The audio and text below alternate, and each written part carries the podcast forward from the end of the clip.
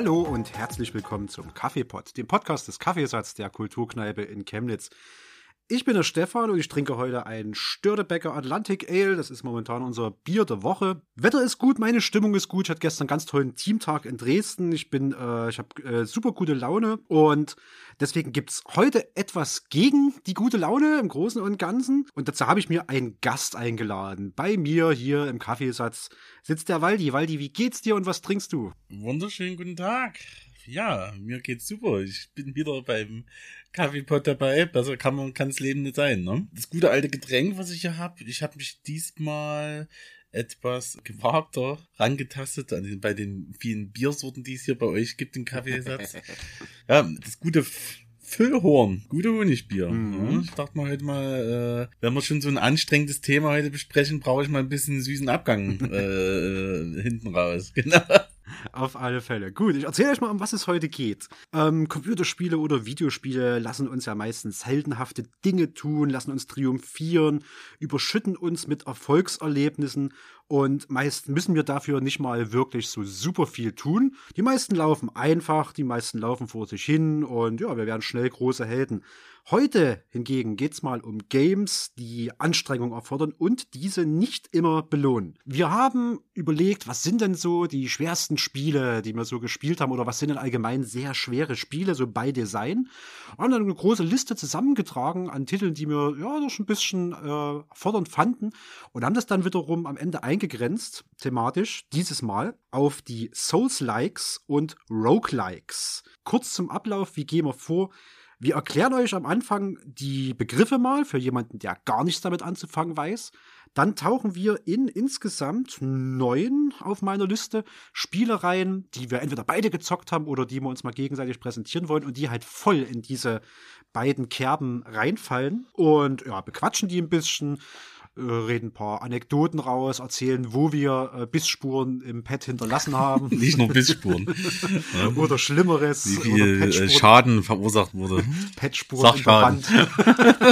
ja, also die uns echt was abverlangt haben, wo wir geflucht haben. Deshalb auch kleine Spoilerwarnung vielleicht vorneweg. Wir versuchen Spoiler zu vermeiden, aber hier ja. und da, spätestens bei den Games, werden wir natürlich auch ein bisschen reingehen und werden vielleicht ein paar Begriffe oder äh, Begebenheiten mhm. nennen, die euch Teile des Spiels verraten können. Wenn das nichts für euch ist, dann spielt die lieber zuerst. Ja, und am Ende äh, wollen wir uns, je nach Füllstand, noch die Frage stellen und beantworten, warum tun wir uns das denn an? Warum machen wir denn nicht einfach irgendwelche blöden Idle-Games, wo wir für 5 Euro länger zugucken können, wie unsere Helden ganz automatisch die Feinde besiegen? Ja, hier so, so die, die typischen von Ubisoft. Marke. Oder das. Ja, renne von das. Punkt zu Punkt und äh, habe ein bisschen Story und ich kau dir alles vor. Genau. Ja. Wir schauen mal. Ich nehme noch mal einen Schluck von meinem leckeren Störtebecker Atlantic Ale mit einem. Störte ich mache jetzt meins auch endlich mal auf. Mach mal auf, genau. Achtung. Was für ein musenhaftes Geräusch. Wir reden heute, genau, über Souls-Likes und über Rogue-Likes beziehungsweise Rogue-Lights. Ja, was ist das? Äh, ich fange mal mit den Souls-Likes an. Souls-Likes ist ein Computerspiel-Genre, das in Bezug auf Machart und Spielmechanik der Dark Souls-Reihe entspricht. Das ist an ein Spiel namens Dark Souls angelehnt. Da kommen wir später noch mal drauf, was das ist. Und das sind Action-Adventures beziehungsweise actionorientierte Rollenspiele. Äh, die weisen typischerweise so ganz komplexe Kampfsysteme auf, also die haben schwere Schläge, leichte Schläge, Abwehren, Wegrollen, sowas in der Richtung, Parieren. Kurz sprinten, andocken, also die, die Lockfunktion, genau. gegnerisch anvisieren und so. Ne? Genau. Mit einem bewusst äh, von den Entwicklern hohen Schwierigkeitsgrad, der da quasi voreingestellt ist, ganz viel Trial and Error, also äh, versuchen und scheitern und weiterprobieren, also Bewegungsabläufe, Muster von Gegnern lernen, die Landschaft lesen, die Gegner lesen, äh, wahrscheinlich trotzdem draufgehen und dann wiederkommen und diese Gegner besiegen. Häufiges Sterben der Spielfiguren, den Tod als bestrafendes Spielelement ist in jedem Souls-like mit drin. Und ja, eine Technik und Strategie muss für jede neue Gegnerfigur vom kleinen äh, Schleimblob am Anfang bis hoch zum Himmel Wolkenkratzer hohen Endboss immer wieder neu identifiziert und angewendet werden. Also alles in so einem Souls-like kann dich zerstören.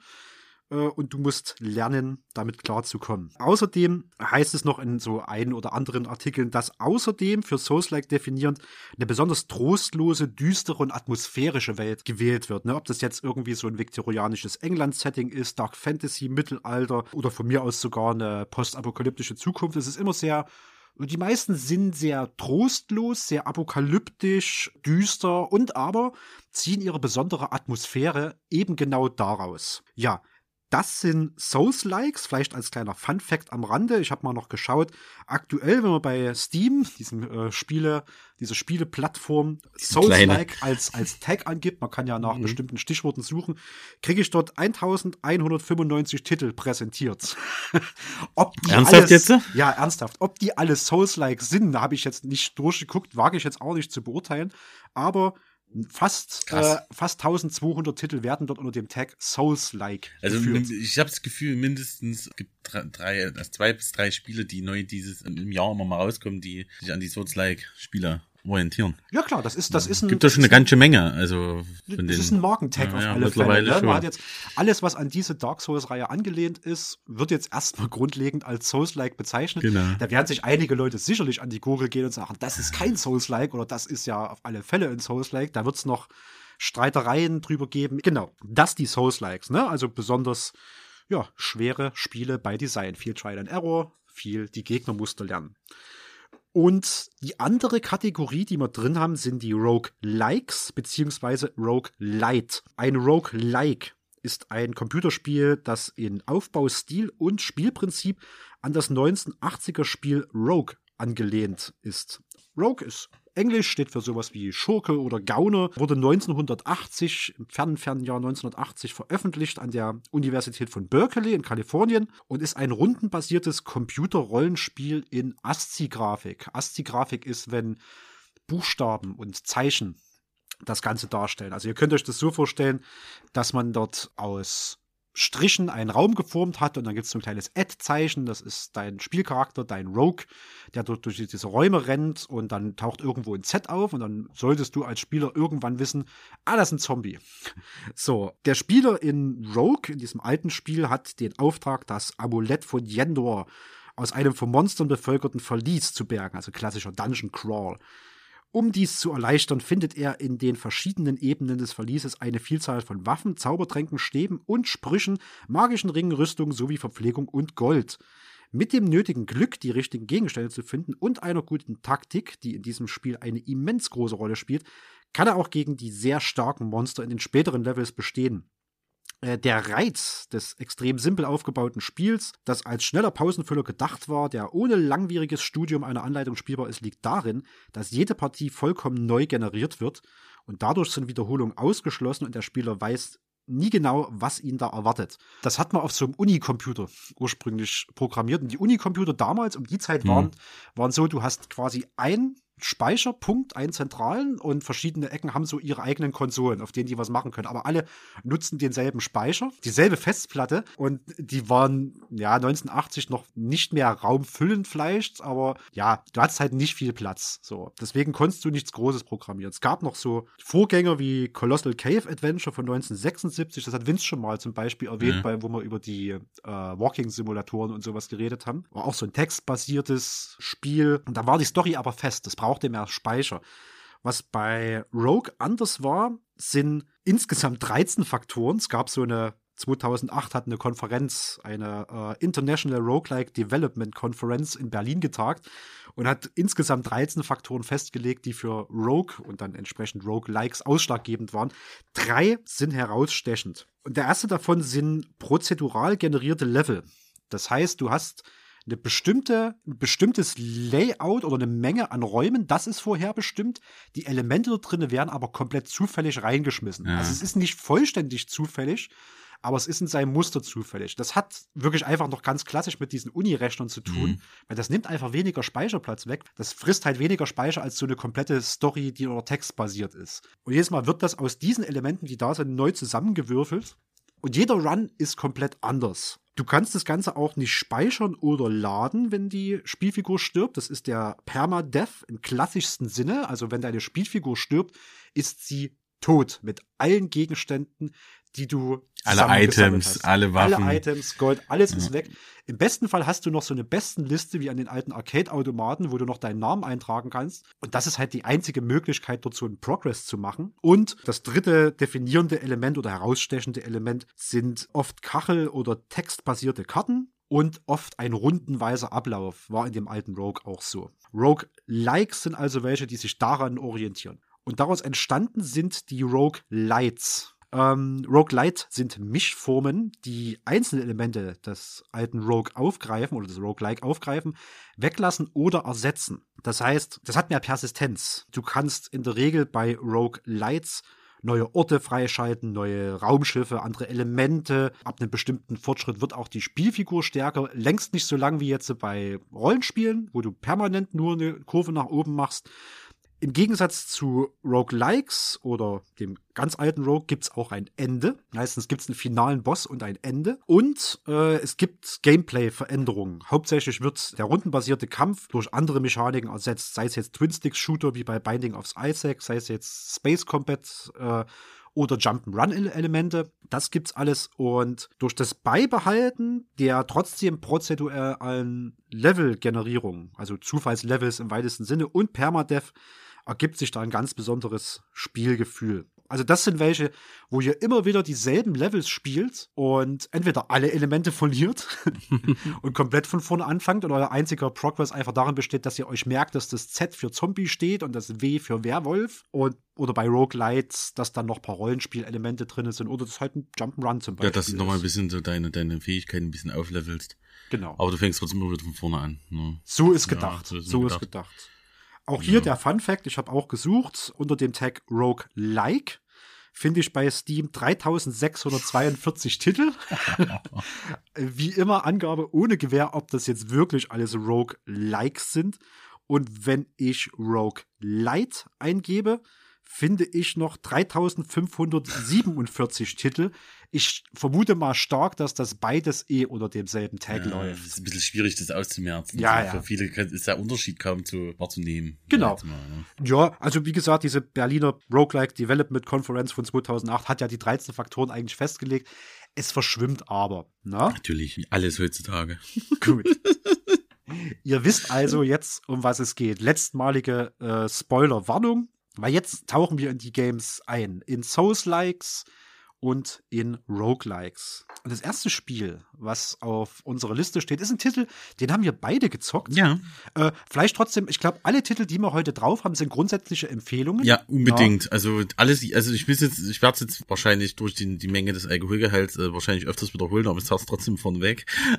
wirklich unbedingt zocken. Alle Titel, die wir heute hier nennen, sind wirklich schweinegeil. Die kann man, es lohnt sich, die, die sich zu holen anzuzocken, zumindest mal anzuzocken, mal auszuprobieren. Wenn das natürlich für was äh, etwas für euch ist, ne, weil die sind in der Regel trotzdem schwer oder bestrafend ja. oder nicht äh, durchweg belohnen. Also es ist kein ne, ich will schlechten Vergleich, aber wer jetzt in Super Mario erwartet, wo durch bunte Welten hüpft und, und Fortschritte macht, wird sich bei den Titeln nicht weiter wiederfinden. Die erfordern in der Regel Zeit, Training und eine hohe Frusttoleranz, je nach Titel. Wir steigen mal rein. Der erste Titel, mit dem wir loslegen, ist ein, ja, wie gesagt, Titel, den wir beide gezockt haben, aus dem gar nicht so fernen Jahr 2020, entwickelt vom Studio Super Giant Games, US-amerikanisches Studio, für Windows, macOS, Nintendo Switch, PS4, PS5, Xbox One, Xbox Series. Genau, ja. Der Titel, um den es als erstes gehen soll, ist Hades.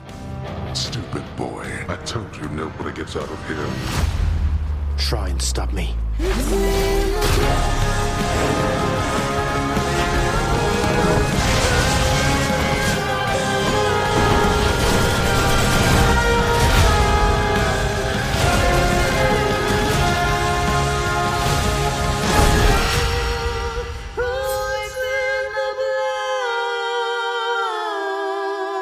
Hades ist ja ein Computerspiel von einem Indie-Entwicklerstudio aus den USA, Supergiant Games, haben wir schon gesagt. Mhm.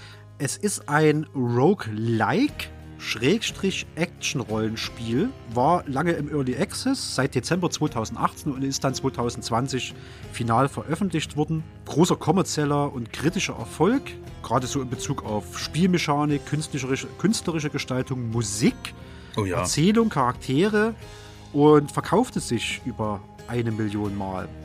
Ich guck mal, ob ich, ob ich was zusammenkriege und du ergänzt mal. Ähm, Genau. In, die, in Hades spielt man Sagrius. Äh, ich habe vorhin nochmal nachgeguckt, ich krieg's aber nicht ganz zusammen. Sagrius ist eine Gestalt, ist eine Gestalt aus der griechischen Mythologie. Es ist einer der zahllosen Kinder von Zeus. In der griechischen Mythologie ist es ja immer so, wenn man da auf den Stammbaum des, des griechischen Pantheon guckt, dann ist es ja nicht mehr ein klassischer Stammbaum, es ist auch kein Kreis, sondern es ist eher so ein Spinnennetz, in dessen Mitte Zeus steht. Zeus ist gefühlt aller fünf Minuten auf die Erde runter und hat verschiedene Frauen man muss sagen, vergewaltigt, wenn man sich die Originalerzählungen anguckt. Also nichts davon war Konsens. Äh, er war meistens auch in Gestalt von irgendeines Tieres unterwegs, hat die Frauen verführt und hat dort ganz viele Kinder gezeugt.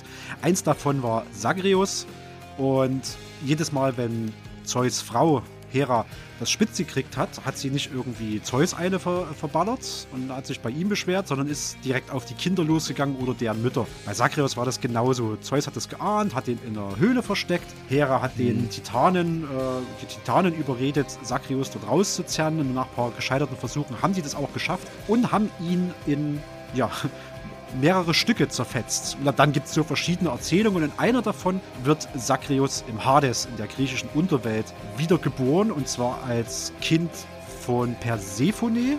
Und im bezeichneten Spiel Hades findet man sich als Sakrius in der Unterwelt wieder und versucht aus der, glaube ich, zu entkommen, um zu seiner Mutter Persephone zu gelangen. Du hast derweil eine Beschreibung gefunden. Steht da mehr drin? Kannst du das Da ergänzen? steht leider nicht mehr drin, das sind die ganzen Charaktere nur. Ja.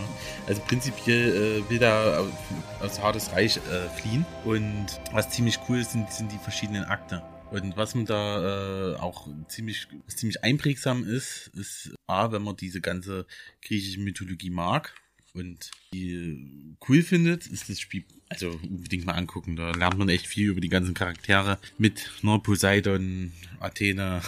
Also kann man alles aufzählen. Ne? Sisyphus habe ich, glaube ich, noch entdeckt. Genau, also das alles, selbst Hades auch, ne? Genau. Da labert er immer mit, mit ihm und so weiter. Und Also Cerberus. Cerberus, Cerberus, kann, man, der kann, man, kann Hund. man jeden Run streicheln, gibt's sogar Achievements. Genau, kann man jedes Mal streicheln. Cerberus, der dreiköpfige Höllenhund, Ja. der, der den Eingang zum Hades, glaube ich, bewacht. Ja, das ist wirklich geil. Nee, ähm, du hast verschiedene Welten dann auch, äh, die typischen Unterwelt des Hades. Ne? Vielleicht sagen wir kurz mal, wie sie spielt. Das äh, ist in so einer isometrischen Ansicht im weitesten Ja. Sinne. Sehr guter Artstyle, also so schräg von oben. Schräg von oben. Steuert man Sakri Sakrius auch mit so einem Twin-Stick-Shooter. Ja, ne? Mit einem ja Stick. Twin-Stick-Shooter ist so eine Mischung aus Twin, was extrem flüssig von der Hand läuft. Ja. Du hast äh, ein paar Schlag-Kombos, so leichter, schwerer Schlag und Dash-Button. Dash-Button ist übel wichtig. Es geht zack, zack, zack. Du weißt manchmal gar nicht, was zuerst los Es ist. ist ein Na? sehr, sehr schnelles Spiel in Ist meiner schnell Wahrnehmung. und äh, du kriegst halt schnell auf die Fresse. Genau. Man sieht's von schräg oben, steuert Sagrius, geht meistens an Hades vorbei, der ist schon ziemlich genervt. Ach, probierst Ja. du das immer noch? Geht durch sein Zimmer und, und ja, fängt dann an, diese Unterwelt in, ich glaube, fünf oder sechs verschiedenen Etappen zu durchschreiten, verschiedenen äh, themenmäßigen Levels und kämpft sich Twin-Stick-Shooter-mäßig. Mit, mit einem Stick steuert man Sagrius nach links, rechts, äh, ein bisschen auf dem Bildschirm rum. Mit dem rechten zielt man grob in die Richtung, in die die Waffe Schaden anrichten soll und kämpft sich mit verschiedenen Waffen und dem sehr wichtigen Dash-Button, also man macht dann so, einen, so einen kleinen Sprintsprung nach vorn, kämpft man sich durch verschiedene Gegnerhorden, die natürlich auch alle der griechischen Mythologie entsprechen. Man hat zum Beispiel das Totenreich, Elysion, das fand ich richtig cool umgestaltet. gestaltet. Das sieht richtig geil aus. So, so stellst du mir das vor. Ist das, wo die Streitwagen Ja. kommen? Das, was so bunt ist mit vielen Genau, Blumen alles und sowas. bunt und, ja. und alles leuchtet und davor bist du halt erstmal Straße der Hölle, ne, mit ganzen Unter, Unterflammen und alles drum und dran. Die, wie man sich die klassische Wie Hölle vorstellt. Genau, ja. das ist klassisch so. Das haben sie halt echt cool gemacht. Ja.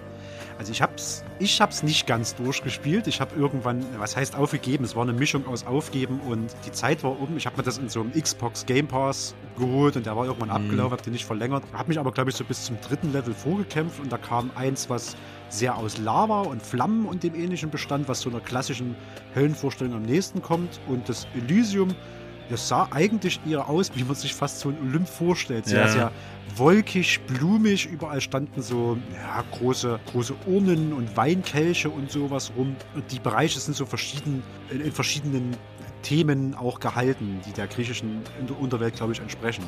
Ne? Ja, macht echt Bock. Also wirklich geil, geiles Game. Ich hätte es damals auch nicht gedacht. Äh, ich hatte damals äh, die Zeit. Ich habe es für die Switch geholt. Und äh, wo das rauskam für die Switch aktuell, ey, damals hat, hat jeder das Spiel gelobt. Gesagt, ah, Spiel Hades, Hades ist so geil, bla bla bla. Ich dachte, komm, ich hasse es immer, wenn das Leute so, so, so voll Der hypen Hype, oder ne? so, ne? Der Hype, da ja, geht's ja. mir aber echt, da habe ich schon keinen Bock mehr auf diese Spiele. also spiele ich dann lieber so, so ein Elex, äh, was keine, wo- worüber keine Sau spricht und dann geht's halt nur auf die Fresse, aber egal. Ich habe es dann gemacht und ich habe es äh, überhaupt nicht bereut. Ich fand es übelst geil, wo das gerade rauskam und ähm, was ziemlich cool war, war wirklich die, die, die, die, die Atmosphäre, der Stil, da hat mich da umgehauen und vor allen Dingen, ich hasse ja eigentlich diese, diese Roguelikes. Ich hab, bin da nicht so der Freund davon. Beziehungsweise es dauert echt ein Stück, bevor ich damit warm war, aber das habe ich echt durchgesuchtet. Ich war da am Ende, hat's durch. Ne? Nicht nur einmal. Es ist halt, irgendwann bist du in so einem Flow drin und das macht halt Bock. Das Der. Artstyle ist schon ziemlich geil. Ich würde es eher so, also ich würde das immer vergleichen mit, mh, wenn deine, wenn die griechische Mythologie Ja. jetzt als so sexy Anime Ja. Serie verfilmt worden wäre. Also die sehen schon alle, Kommen Ah. wir Jugendlichen. Die sehen schon, die sehen, genau, es ist so ein, so ein, so ein Zeichentrick-Stil im weitesten Sinne, so ein bisschen in Anime-Richtung, nicht ganz dort, aber so ein bisschen in die Richtung. Die sind alle sehr stilisiert und auch alle irgendwie äh, super sexy. Also da ist, da ist ein Succubus das, was er auch so klassisch das Verführerwesen Ja. so ist.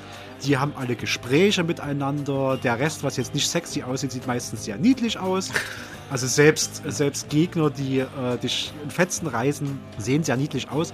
Und die Krux ist halt äh, sehr, sehr hektisch und sehr, sehr schwer. Man ist viel am Schießen, am Dashen, am Rumspringen, Spezialfähigkeiten einsetzen Wir am am Ausprobieren, die ganzen Waffen. Das und am Ausprobieren, cool, ne? genau. Es gibt eine, eine Reihe verschiedener Waffen, die man so nach und nach freischaltet. Die Krux ist halt, wie bei so einem Roguelike üblich, wenn du oft genug getroffen wurdest und deine Lebensleiste auf Null fällt, dann stirbst du. Da wird der Bildschirm dann schwarz, dann fällt Sakrius und so in so Blut, in so eine große Blutpfütze taucht darin ab und taucht dann wieder in diesem Hades Sammelpunkt, diesem Anfangsbereich oder in so einem, so einem Hub, aus dem alles losgeht, kommt er aus so einem Blutpool reichlich angefressen wieder raus und ist so, ah, nicht schon wieder. Es ist so dieses klassische Höllending, es gibt halt kein Entkommen aus der Hölle. Das wird dir im Prinzip auch, ich glaube, das steht sogar, wenn du stirbst, steht sogar da, es gibt kein Entkommen. Ja, das ist, Äh, genau. Also die klassische griechische Hölle, du kommst nicht raus. Du kannst innerhalb der Höllen, kannst du vielleicht noch ein bisschen rumwandern, weiß Ja. ich gar nicht, ob es auch klassisch so ist. Die Mythologie selbst ist natürlich ein bisschen gebogen, aber das tut dem Ganzen keinen Abbruch. Wenn dann, man lernt mal diese ganzen mythischen Figuren auch mal kennen, hat so eine ungefähre Ahnung, wer das ist. Wer ist denn der große, schwere Typ, der da scheinbar den ganzen Tag diesen Stein hochschiebt? Cool, der gibt mir ein Level ab. Im besten Fall guckt man dann hinterher mal nach, wer ist denn dieser Sisyphus, der das die ganze Zeit äh, da, da macht, ne? Oder wer ist denn dieser Sagrius? Und guckt dort nochmal nach. Aber ja, man stirbt und immer wenn man stirbt, behält man, sagen wir mal, so einen Teil von einer Art Währung, mit der man neue Sachen freischalten kann. Genau, du kannst Dauerbuffs freischalten. Genau, und freigeschaltene Waffen. Also deswegen ist es eigentlich eher ein Rogue Light als ein Rogue Like, wenn man jetzt mal wirklich ganz knallharte Definition anwenden möchte.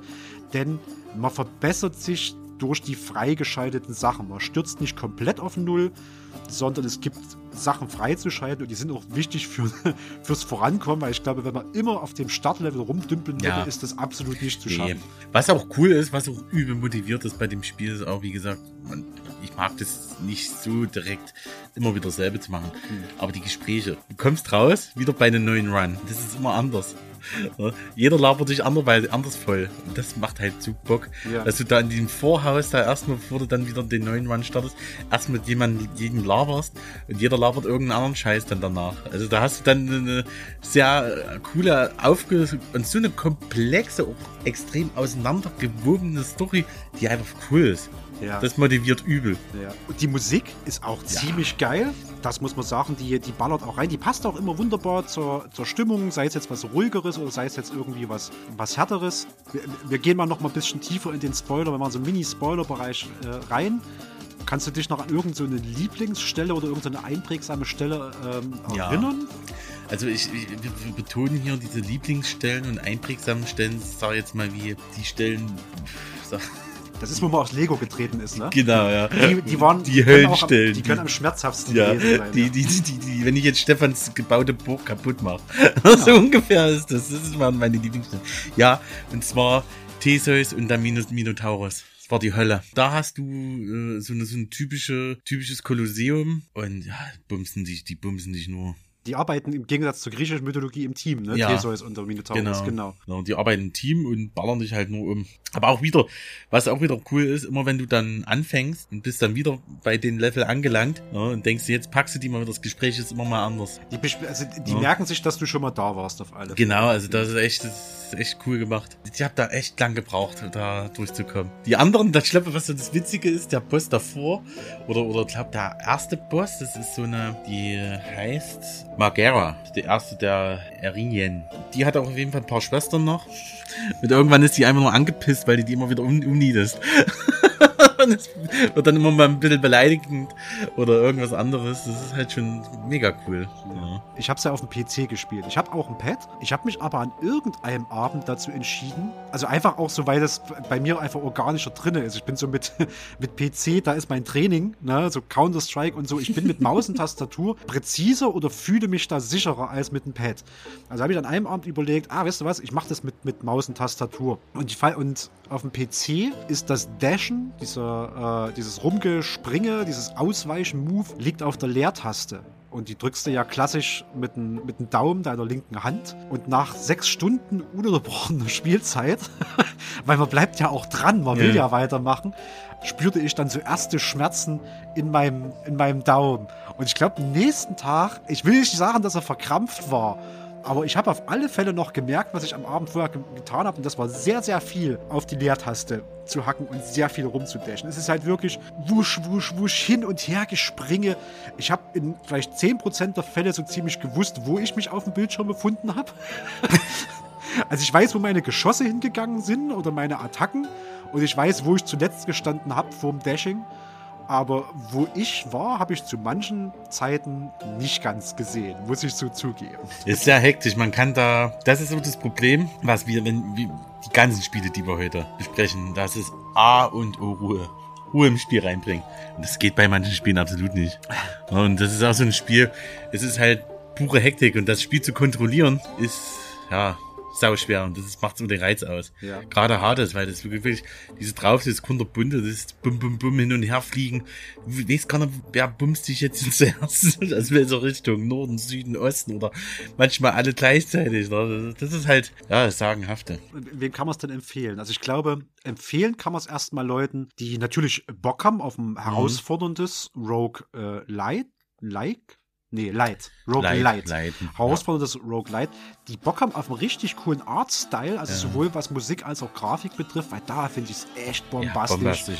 Und deswegen natürlich die Frage, für wen ist es nicht? Also ich sag mal, wer jetzt so ein großer Fan der griechischen Mythologie ist, dass er, dass er Schmerzen bekommt, wenn die Figuren so ein bisschen entfremdet werden, der wird sich dort auf alle Fälle auf die Zähne beißen, weil die, ich glaube, die nehmen sich schon ihre künstlerischen Freiheiten mit dem Material. Ja, und ansonsten, auch vom Easy Mode mal abgesehen, ist halt hektisch. Wer ruhigere Titel sucht, bleibt am besten dran, weil wir haben auch noch welche, die von der Hektisch, Hektigkeit, gibt es so ein Wort? vom, vom Action-mäßigen äh, ein bisschen, bisschen tiefer stapeln auf alle Fälle, aber nicht Ja. minder schwer sind. Das heißt, erste Empfehlung in dieser Genau. Liste auf alle Fälle Hades, ein Rogue Light Action Rollenspiel Twin Stick Shooter. Das war ein langer Titel. Genau. Boah. Der nächste Titel auf unserer Liste, das ist bei mir auf alle Fälle eine 9 von 10 auf der Schmerzskala. Ungefähr das, das gleiche, wie wenn du, wenn du mit Schwung durch die Wohnung läufst und dann mit einem kleinen Zeh so an deinem, an, an so einem Türrahmen hängen bleibst. Weißt du, so ungefähr. Das zehnmal am Tag. Das, das zehnmal In am einer Tag. Stunde. So, so fühlt sich das an. Es ist äh, ein Titel, der ja definierend für das Genre Souls-Likes ist. Studio ist From Software, das Jahr ist 2011, Entwickler ist Hidetaka Miyazaki. Es ist erschienen für PlayStation 3, für Xbox 360, ab 2012 dann auch für Windows und ab 2018 dann auch für PS4, Xbox One und Nintendo Switch. Wir reden natürlich über den Genre Primus Dark Souls. Clinging to his age of fire and in dire fear of humans, and the Dark Lord who would one day be born amongst them. Lord Gwyn resisted the course of nature.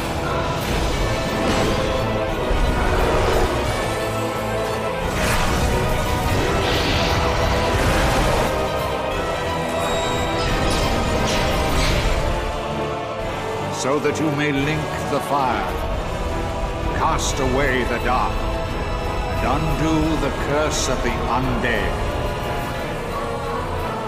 And may the age of fire perpetuate.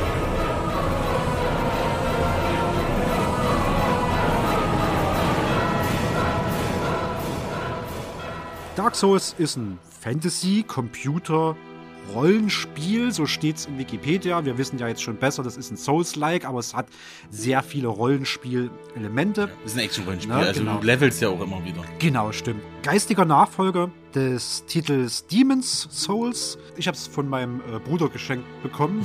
Ein tolles Geschenk. Ja, zusammen mit dem mit so, mit so einem Xbox-Controller für, einen- Ja. für einen PC. Äh, die Prepare to Die Edition war das damals. Das ist ein paar Mhm. Jahre her. Ja, wa- was passiert da?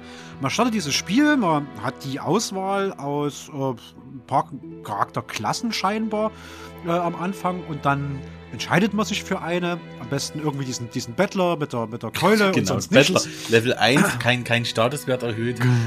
Ja, aber es gab viele coole. Also gab es einen Ritter, da konntest du sagen, okay, mach einen auf, hau drauf, Magier oder Kleriker oder Py Pyromant, ne, alles ging da schon. Genau. Schon cool. Du wählst dir eine von diesen Klassen und dann startest du in einer Gefängniszelle als so ein, also fast schon äh, KZ-Häftling-mäßig ausgemergelter Typ. Stehst auf, orientierst dich, siehst so einen glimmenden Ball auf dem Boden, den du einsackst und tastest dich so vor und gehst drei Meter und dann äh, kommt äh, so eine andere Gestalt auf dich zugeschlurft und sticht dir in den Hals und du stirbst. Und dann stehst du in deiner Zelle wieder auf, hast gelernt, diese Gestalt umgehe ich, gehst weiter. Und so zieht sich das eigentlich durch das ganze Spiel. Du befindest dich in einer düsteren Fantasy-Welt, alles ist irgendwie dunkel, alles ist irgendwie scheiße. Du selbst bist wahnsinnig ausgemergelt, aber du kannst allen Anschein nach nicht wirklich sterben. Du tauchst immer wieder Ja. auf. Immer Kämpfst dich so ja, kämpfst dich so durch, durch dieses, dieses Gefängnis und stehst dann schließlich vor so einem Lagerfeuer, einem einladenden, naja, einladend, Auf jeden Fall einladender, ein als, Ort. äh, einladender als der Rest ist drumherum. Setz dich kurz an das Lagerfeuer, levelst deinen Charakter auf, denkst, oh, jetzt kannst du ja vorangehen. Jetzt habe ich ein bisschen paar, paar Werte erhöht und dann stößt du mit beiden Händen so eine große Tür auf, siehst am anderen Ende des Ganges eine große Tür, denkst so, ah ja, Freiheit, guck mal, jetzt gehe ich raus, jetzt kann ich die Welt erkunden, Heldentaten vollbringen und batsch, droppt von oben von der Decke ein Dämon mit einem riesigen Hintern runter, ich glaube mit einem riesen Hammer oder einer Keule oder Keule, sowas in ja, der Hand. das- Du guckst den an, du hast ein Stück abgebrochenes Schwert in der Hand, denkst so, puh, das wird jetzt aber interessant. Der haut einmal zu, butsch, du bist tot. So, Das waren die Äh, ersten Erfahrungen, die man so, so schön macht. das sind die Spiel, ersten Ne? Erfahrungen, genau. Ja, also genau. du, du, du lernst die Mechanik ein bisschen kennen. Ja. Ne? Äh, Was ist da Schlagen, was ist wie mit den, Sta- mit, mit den Waffen und so weiter. Und, das, und du kommst dann in diese große Welt äh, Lothrian. Ja, die Welt, die du da auch erkundest. Ne? Und das, darum geht's um das Königreich.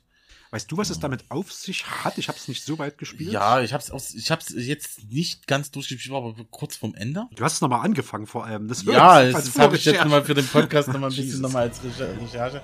Also ich hatte es damals wirklich fast durchgespielt. Es lohnt sich total, hat mir übelst Spaß gemacht, ne? Die ganzen Sachen. Aber worum es darum geht, ein bisschen mystisch. Das muss man sich ein bisschen selbst erarbeiten. Mhm. Gerade die Story. Also man hat, du hast das einige Königreich, du bist ein, ein, eine Hollow, also eine Hülle. Ja. Und äh, so sozusagen ist da so ein Flur auf, der, auf, auf der, diese Welt gelegt. Ne? Vieles erklärt sich aus mystischer Sicht immer in den Items. Klingt jetzt echt doof, aber äh, die Items, wenn man die auswählt, hatten die mal so eine kleine Textbox und äh, da kann man sich nochmal in diesem Mysterium komplett nochmal einlesen. Das macht echt, das macht echt Laune. In den Beschreibungstexten steht nicht drin, so ganz konkret, dieser Gegenstand bewirkt das oder kann dort Okay. und dort eingesetzt werden, sondern es kommt immer so ein bisschen so eine Legende um den Gegenstand hier. Das war vom mystischen König des x. Jahrhunderts. Der hat seine Frau gegeben, dann starb die und seitdem liegt er auf dem Grunde des Sees. Hooray, du hast ihn gefunden. Für was der aber jetzt genau da ist, ob der an einer bestimmten Stelle gebraucht wird, ob der dir einen Vorteil Ja. gibt oder ob der dich gar verflucht, Was wird nicht erklärt. nicht. Gar Und nicht. niemand sagt dir vorneweg oder hinterher, um was es ging, sondern die Hintergrundgeschichte, die Lore, erschließt sich dir nur durch Erzählungen mit Nichtspielercharakteren, NPCs in dem Spiel Ja. und den Beschreibungen der Gegenstände. Und es gibt ja ganze Internetforen von Leuten, die diese Beschreibungen zusammentragen und versuchen, so eine kohärente, so einen kohärenten Ablauf der Ereignisse daraus zu generieren. Ja, es gelingt, also ganz ehrlich, wenn, wenn man sich mit dieser Materie befasst, es gelingt, gelingt, gelingt der Community auf jeden Fall. Es ist mega cool, wie, was da, wie die Leute sich da reinknien. Aber hast du es dir durchgelesen? Ich habe es teilweise durchgelesen, aber es ist trotzdem jetzt äh, eine sehr, sehr kryptische, mystische Story. Ein Effekt ist halt äh, kaputtes Land, du musst das Land retten und total verflucht und kennt man aus sämtlichen anderen Spielen, ne? Aber es ist halt so kryptisch und mystisch dargestellt, dass es schon wieder Bock macht. Okay. Aber es ist so eine Weltrettungsstory. Also du musst das Land retten, Ja, indem du ist die drei so Glocken bisschen, ne? läutest, den Ja, Dämon genau, besiegst, dort genau. nochmal Milch holst. Und Also du hast endlich- genau, die Milch ist Steuer- wichtig, die Milch und deine ist. Steuererklärung Und die machst. Steuererklärung, ne? Und dann hast du es durch. nee, äh, wichtig ist, dass sie die ganzen Bosse so nach und nach legen. Das sind echt, boah, Karawansmänner, meine Fresse, ey.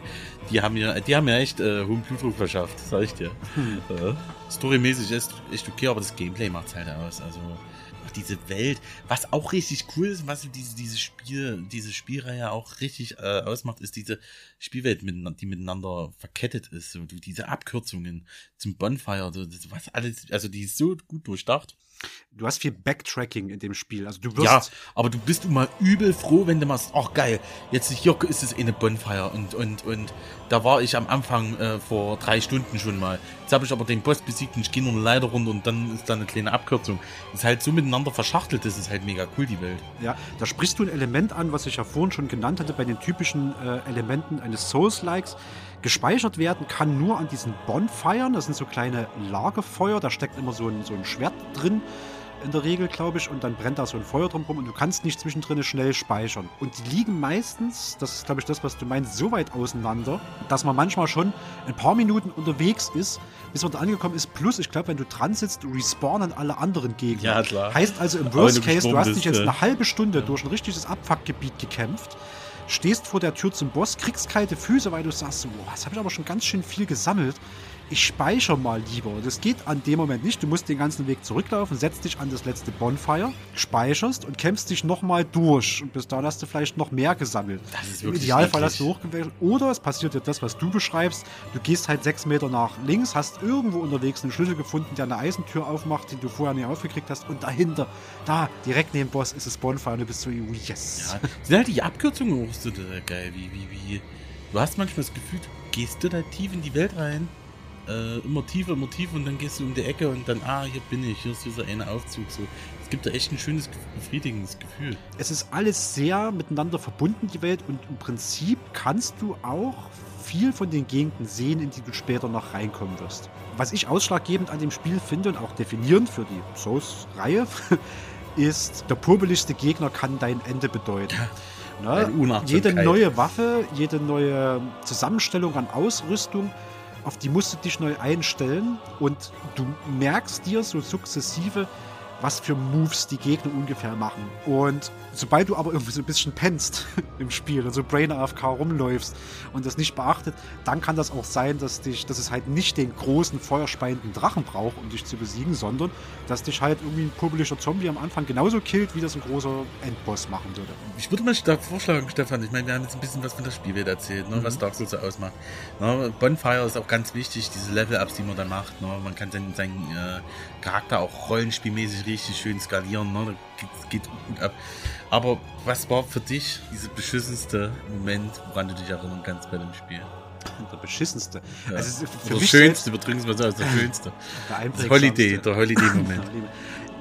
Also ich muss vielleicht ein bisschen voranschicken. Souls-Likes, ach nee, da quäle ich mich durch. Ich hab's probiert. Ich weiß, ich, dafür habe ich keine Geduld. Ich erinnere mich auf alle Fälle schon durchaus an den Anfangsdämon äh, in dem Gefängnis, weil der erstmal eine große Über Überraschung war, was da zu tun ist. Aber so ein, so ein einprägsamer Moment war für mich, ähm, ich bin glaube ich lange unterwegs gewesen, eine Stunde ohne Bonfire Oh Gott. und kam zurück in dieses Gefängnisgebiet. Und wenn du da, da gibt es so einen Raben irgendwie, Ja. ja, mit dem kannst du zurückfliegen, kommst dort an Und wenn du dann links läufst, gibt es so ein kleines Vogelnest. Und da Ja. drinnen ist äh, ein NPC namens Snuggly, heißt der, glaube ich. Sieht man nie, scheint aber so ein kleines Vogelwesen zu sein.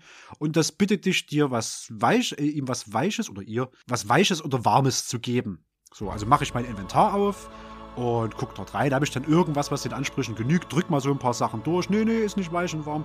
Na gut, hab nichts dabei.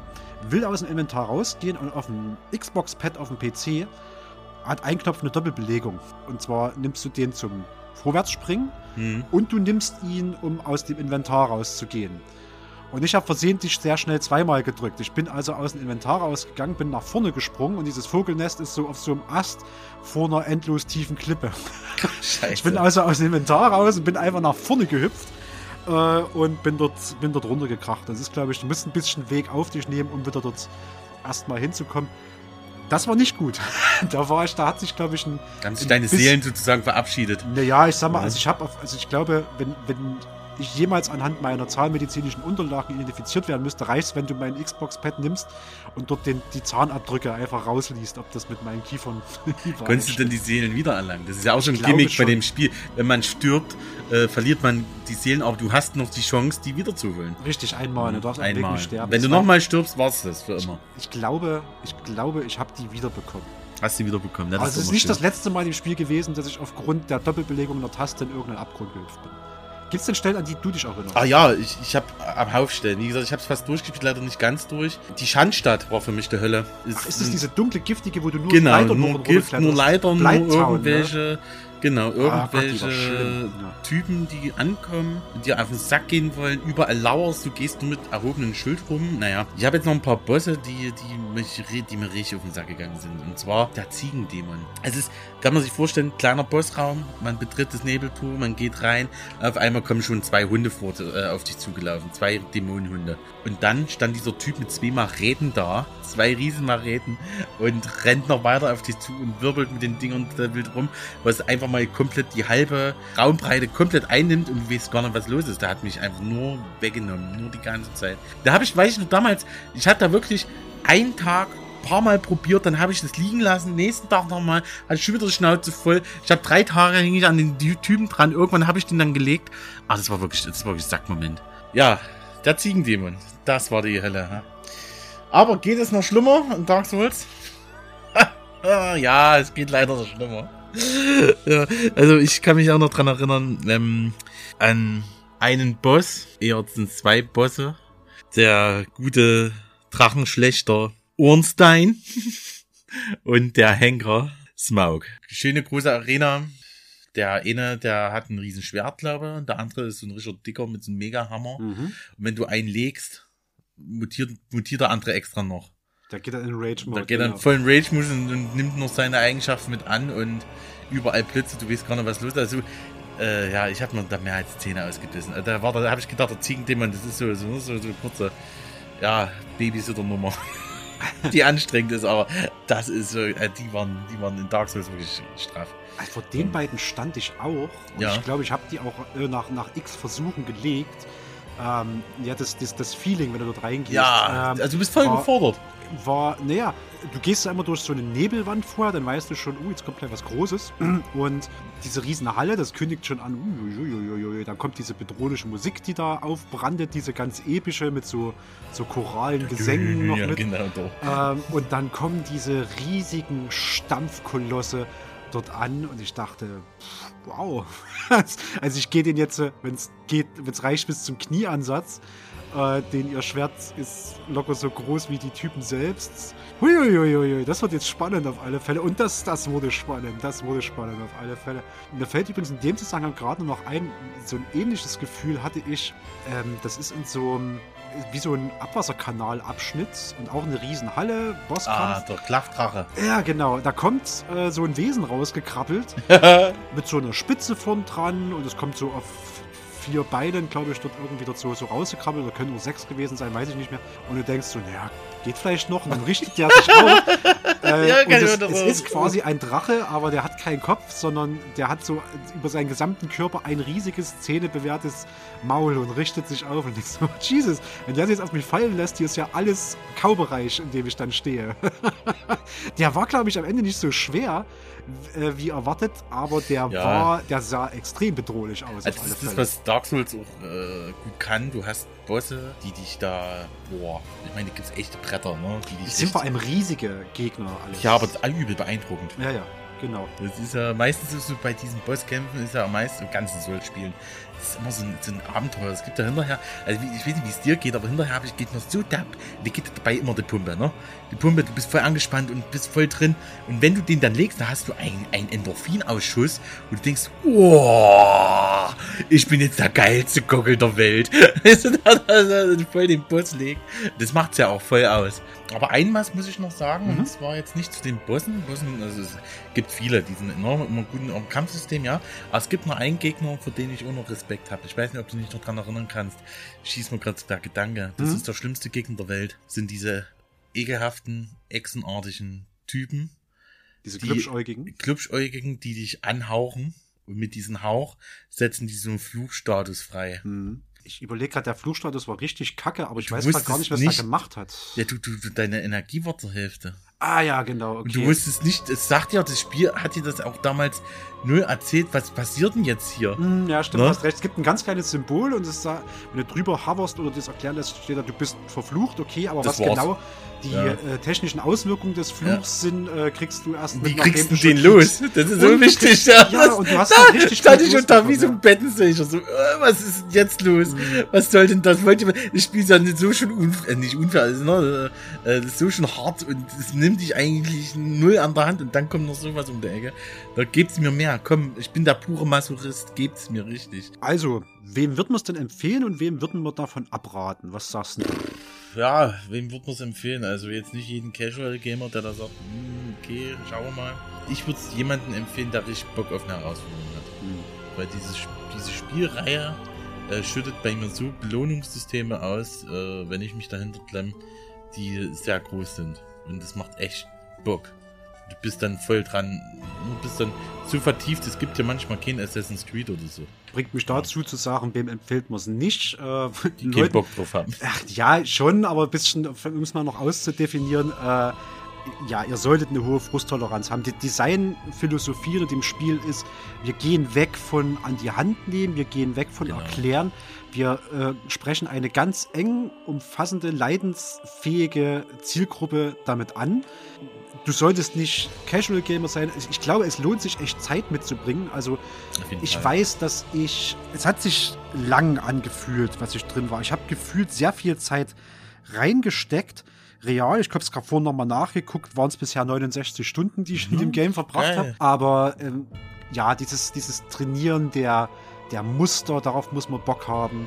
Wenn man sagt, oh, ich komme einmal die Woche zum Zocken und dann bloß für eine Stunde, da würde ich eher von abraten. Das, lohnt, das Ja. ist ein Spiel, wo ich sage, da muss man mal drei Stunden dranbleiben. Da muss man sich reinklemmen. Das ist wichtig. Genau. Also man kann das Spiel auch mit äh, 40 Stunden durchspielen. Oder mit fast 70 70. nicht wie ich. Oder 70 nicht, ja.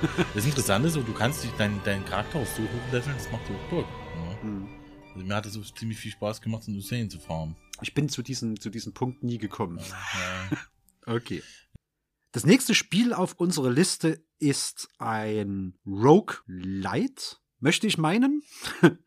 Aber sehr, sehr nah dran an einem Rogue-like, also an dem alten 2016 von Red Hook Studios, einem kanadischen Studio, entwickelt für Windows, macOS, Linux, iOS, PS4, PS Vita, Nintendo Switch und Xbox One, also auch so von so ziemlich allen. Und es ist ein Computer-Rollenspiel mit rundenbasierten Kämpfen und eben diesen Roguelike-Elementen. Und ich rede hier über Darkest Dungeon. There is a great horror beneath the manor.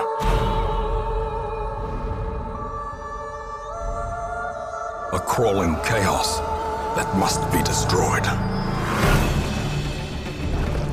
The task ahead is terrible. And weakness cannot be tolerated.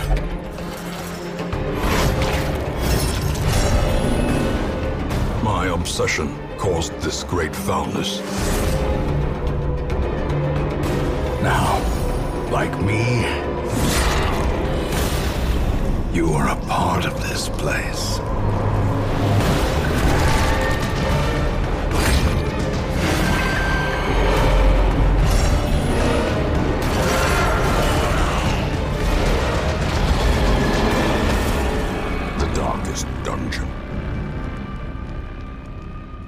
In Darkest Dungeon spielt man, managt man, möchte ich sagen, eine Gruppe von Abenteurern und Abenteurerinnen. Man kommt an, das, an den verfallenen alten Herrensitz seiner Familie. Da ist oben äh, auf, so einem, auf so einer Klippe ein großes altes Anwesen, schon ganz verfallen. Unten ist äh, das, das Hamlet, so ein ganz kleines Dorf. Da ist eine, eine Kneipe drin und eine Kirche und ein Friedhof und eine so eine Kutsche, die regelmäßig neue, mutige Seelen dieses kleine Dorf spült. Von denen nimmt man sich immer vier mit aus verschiedenen Charakterklassen. Da gibt es einen Kreuzritter, die Vestalin, was so eine Heilerin ist, ein Pestdoktor und sowas.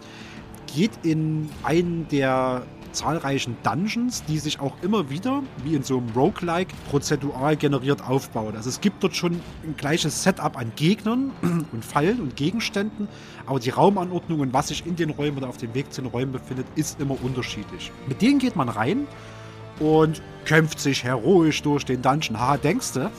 Denn dieses Spiel hat eine ganz tolle Mechanik. Die Mechanik ist so eine Art geistige Stabilität. Denn diese Kämpfer haben, natürlich können die zuhauen und Schaden machen und alles. Aber der Anblick von solchen Monstern, das Durchgehen durch diese düsteren Gänge mit diesen Schreien und Krabbeln im Hintergrund und diesen, diesen Tropfen und der dunkler werdenden Fackel und man sieht immer weniger, das macht was mit denen. Das, das zieht ihre geistige Stabilität runter. Ah, Ja, davon habe ich gehört, das ist übel geil. Das ist richtig Sehr interessantes äh, Setting, muss ich mal alles sagen. Und haben die dann schließlich genügend geistige Stabilität verloren, drehen die durch und entwickeln in der Regel eine negative Eigenschaft, selten auch eine positive, und die dann diese geistige, dieses geistige Vergehen immer weiter beschleunigt. Haben die einmal genügend geistige Stabilität eingebüßt, erleiden die einen Herzinfarkt und sterben.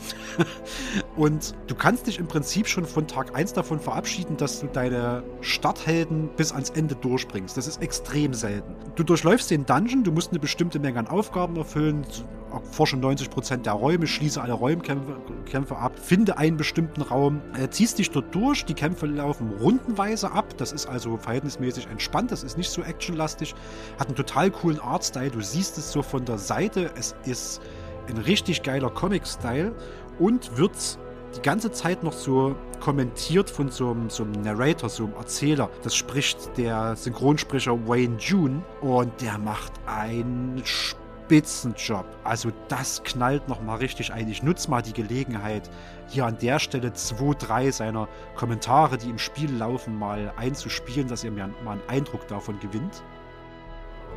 Huddled together, furtive and vulnerable. Rats in a maze. Death waits for the slightest lapse in concentration. Towering, fierce, terrible. Nightmare made material. Und mit diesem ganzen beklemmenden Gefühl steuern deine Helden durch. Ein Dungeon, du hast den Dungeon abgeschlossen, du kommst zurück ins Dorf, deine Helden haben gelitten. Die geistige Stabilität kehrt nicht von selbst wieder auf ihren Normalwert zurück.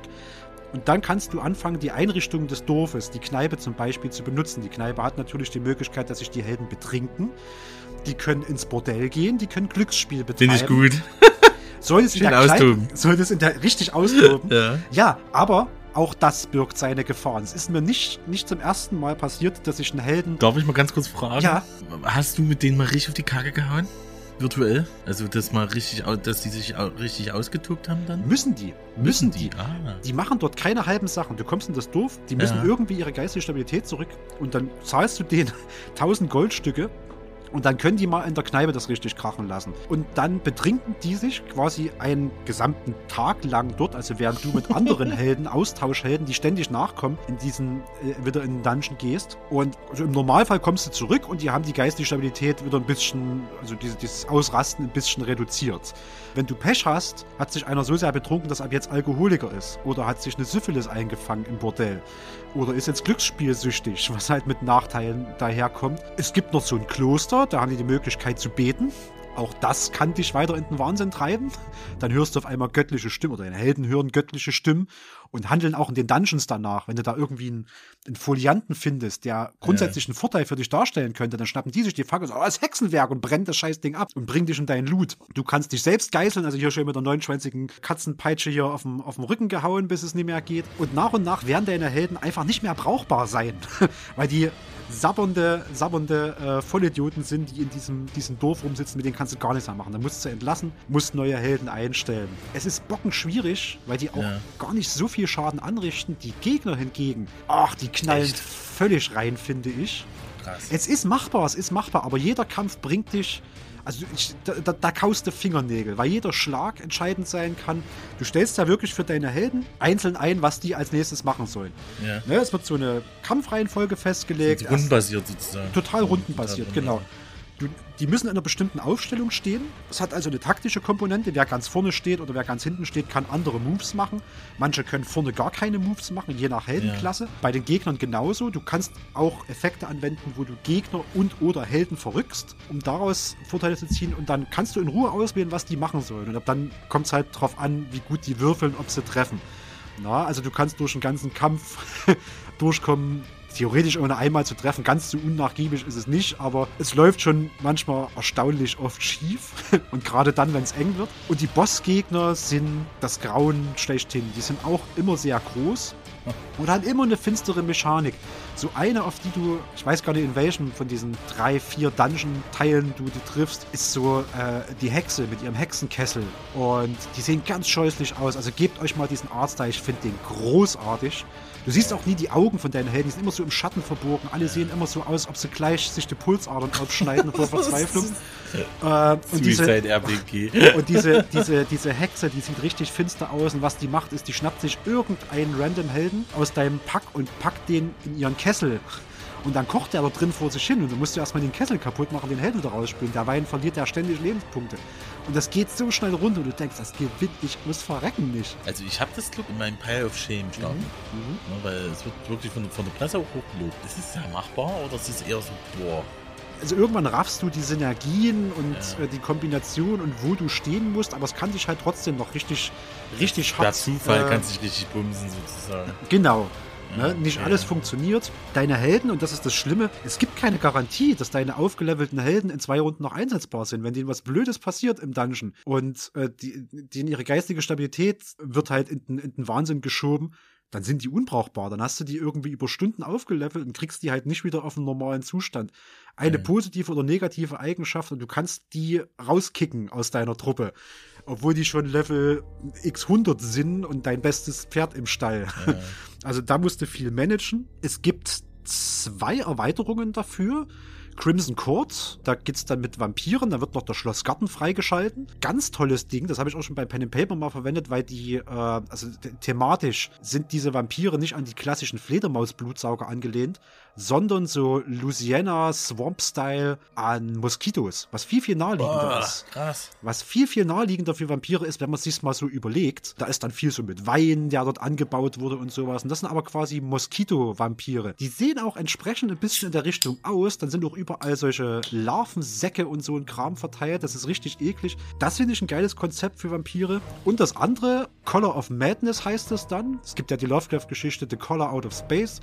Und in der äh, Darkest Dungeon Erweiterung Color of Madness schlägt ein Meteorit in, die, in, das, in das Farmland drumrum ein, bei der, nahe der alten Mühle. Und dann geht's noch mit so Kristallen und so ein bisschen ähm, Zeitzeug und so einer außerirdischen Komponente. Und das aber auch alles ganz schrecklich. Also Cool. bei, bei Lovecraft kannst du dem ja auch Die nicht Farbe aus dem All sozusagen. So ein bisschen. Okay. Nicht ganz, aber das sehr, ist aber sehr nicht so wie, wie das Nicol Nicolas Cage äh, Alpakas melkt. Nee. nicht ganz. okay, nicht ganz. Übrigens, nur zu empfehlen, nur, nur dafür. Ja. Guck den Film an. Er war schon, der war schon ganz gut, das stimmt. Was, was kann ich noch zu sagen? Äh, wie gesagt, der, der Artstyle, wow, bombastisch.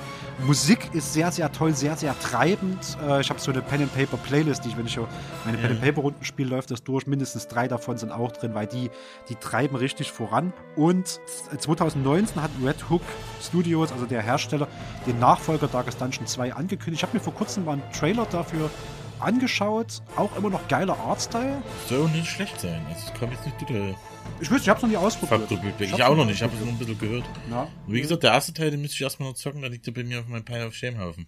Oh, mach das mal. Also, und Nee, sei es nur für den Artstyle. Und sei es nur ja. für den Artstyle. Nee, du hast mich da schon ein bisschen. Ich meine, ich, ich stehe auf sowas, ne? Dieses äh, typische.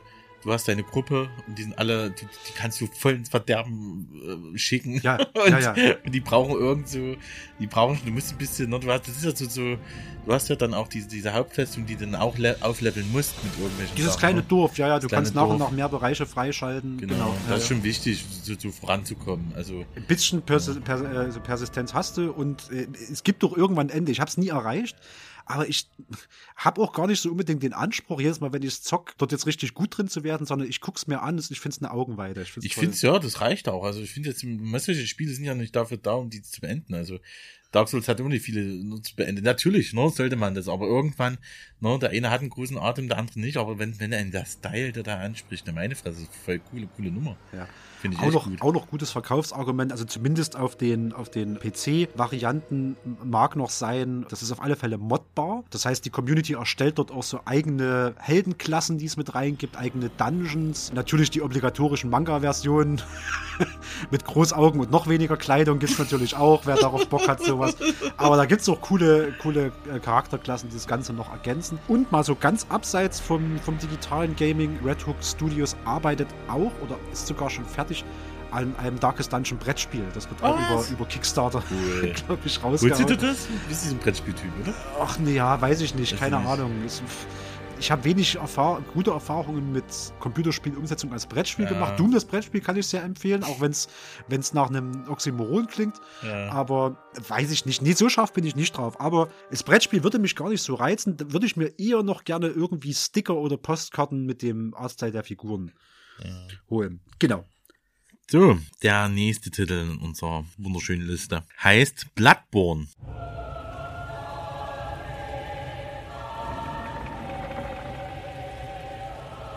Curse the fiends, their children too.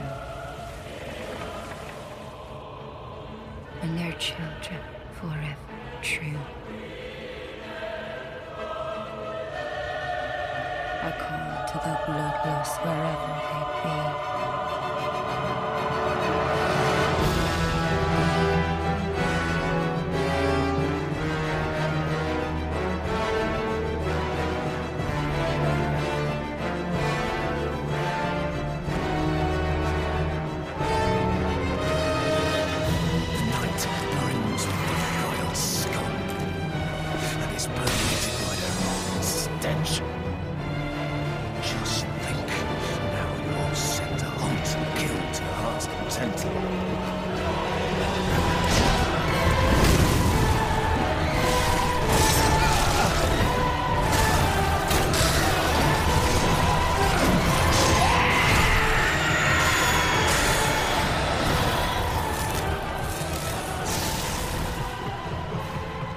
Bloodborne ist von dem Entwicklerstudio From Software wieder mal. 2005 erschienen. 2015. Äh, ja, 2015, Entschuldigung, 2015. Der Publisher ist äh, Sony Computer Entertainment, also Exklusivtitel für die Playstation. Ja, leider nicht für PC, Xbox und so, ja, ein bisschen traurig, ein bisschen Deswegen schade. Fast, fast eine Solo-Nummer jetzt gleich von dir. wird eine Solo-Nummer von mir. Der, der Stefan kann mich mal angucken und dabei äh, liebäugeln, mir mal eine Play das mal rüber zu schieben mit der Playstation. Mit samt Playstation so gefühlt. naja. Worum geht's in Bloodborne? Der Schauplatz des Spiels ist in einer mystischen Stadt Yarnam, in der sich ein mächtiges Heilmittel befinden soll. Der Spieler übernimmt die Rolle eines kranken Pilgers, eines Hunters, der sich aufgemacht hat, um eine Heilung für sein Leiden zu finden. Der Spieler wird in eine Traumwelt, Traum des Jägers, entführt. Aus dieser Traumwelt heraus erkundet der Spieler als Bestienjäger die Stadt. Ganz einfach, er muss alles töten, was komplett infiziert wurde. Okay. Wie kann, wie kann man sich dieses Spiel vorstellen? Also das äh, Spiel hat so einen typischen Gothic-viktorianischen Stil. Alles ist dunkel, es ist düster. Ich beschreibe mal ganz kurz so ein Leveldesign. Mhm. Ne? Die Gegner dort, die sind total abgeranzt, die laufen durch die Straßen mit Fackeln, Gabeln, Äxten, sind voll aufgebracht, voll wild, voll halbe Bestien. Mhm. Ne? Also zwischen Tier und Mensch, zwischen Werwolf und Mensch kannst du da nichts mehr irgendwie großartig unterscheiden. Du gehst da los, alles ist dreckig, düster, also es spielt auch nur dunkel, also es ist kein Tag dort. Mhm. Überall Särge, man merkt schon, da, da, da geht's ordentlich los. Alles brennt, alles ist voll mit, mit Schutt, voll mit Leichen auch. Mhm. Überall liegen Leichen, also da, da geht's gut ab. Also das heißt, da ist irgendeine Seuche am Werk, dass die Leute total durchdrehen lässt und total zu Art Werwolf-Monster da verwandeln lässt. Ne? Es sieht also aus wie das viktorianische London, in dem die Pest wütet Genau. und, und die Leute gleichzeitig völlig verrückt werden? Und, und aggressiv und brutal. Ja. Genau. Und das macht es in, in, in, in, dem, Spiel wird das sch- schön symbolisiert.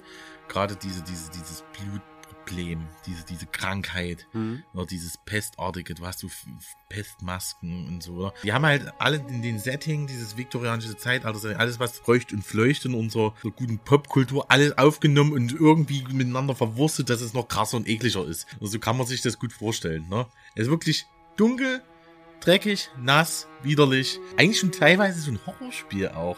Das Hat es- teilweise. Also ja, ich fand, ist ich schon, ne? Ich habe so einen Trailer gesehen, der, der mich so ganz stark an, an Lovecrafts äh, Shadow Ja. over Innsmouth äh, erinnert hat, wo der, der Hunter, deine Spielfigur, die ja schon mit, mit Waffen ausgestattet ist und erstmal wehrhaft ist per se, durch diese Straßen schleicht und dann hört er äh, Gekreische und, und, und Gemurmel, was überhaupt nicht mehr menschlich klingt, drückt sich in so einen Türeingang und dann kommt da so ein Mob von, von 20 Leuten, die mit Bandagen überzogen sind und irgendwie noch drei Zähne im, im Mund haben, dafür extra lange Krallen und mit, mit äh, Fackeln und Mistgabeln bewaffnet sind, ziehen dann so ganz knapp an ihm vorbei, er wird nicht entdeckt, oh, da geht ja schon der Stift in, den Honest-Trailers, weiß nicht, ob die du, kenn, die, die, die du kennst, Schwach, ja, ja, aber ich weiß.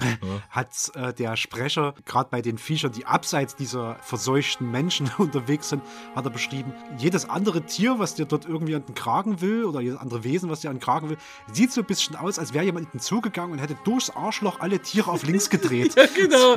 So ist es wirklich. Das ist gut, dass du das sagst. Diese, diese Hunde oder, oder, oder was auch immer dir entgegenkommt, das ist nicht mehr normal.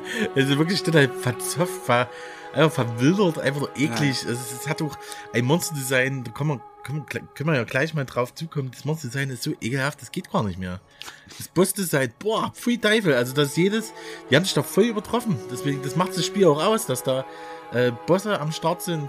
Ja, nee, sorry. Also da haben sie sich wieder mal voll selbst übertroffen, die guten alten Das, japanischen das ist ein Entwickler. spielbarer ne? Al- Albtraum auf alle Ja, das ist wirklich ein Albtraum. Und das ist albtraumhaft, da haben sie mal wirklich mal gesagt, okay, wie können wir jetzt äh, das noch krasser machen als sonst? Ey, echt coole Sache. Wie ist das Gameplay? Das Gameplay ist typisch wie bei den anderen From Software Spielen. Leichter Schlag, schwerer Schlag. Aber der Twist hier ist jetzt äh, nicht, dass man mit einem Schild hat, ein Schwert wie in den alten Dark Souls oder so, dass man Sachen parieren kann, blocken kann und Mhm. hauptsächlich blocken. Nee, du bist da, du bist ausgesetzt, du musst nach vorne gehen. Du hast sozusagen auch so eine Staggerleiste. Wenn du jetzt getroffen wirst, wirst du getroffen, im Großen zieht's viel ab, Mhm. aber du kannst dir deinen dein, dein verlorenen Schaden, wenn du angreifst, direkt wiederholen. Okay. Das heißt, du hast so einen Adrenalinpegel, Pegel, du wurdest getroffen und dann kannst du mit zwei, drei Schlägen das wieder aufbessern. Du hast ein paar Sekunden Zeit, so ein Zeitfenster, dass du da nochmal das. Also das heißt Den eigentlich. musst du aber nach vorn gehen. Du musst, du musst in dem Spiel nach vorne ja. gehen. Du musst, du musst in dem Spiel jetzt nicht ein bisschen, okay, ich guck mal jetzt mal den Gegner an. Nee, nee, geht, nein. Nee.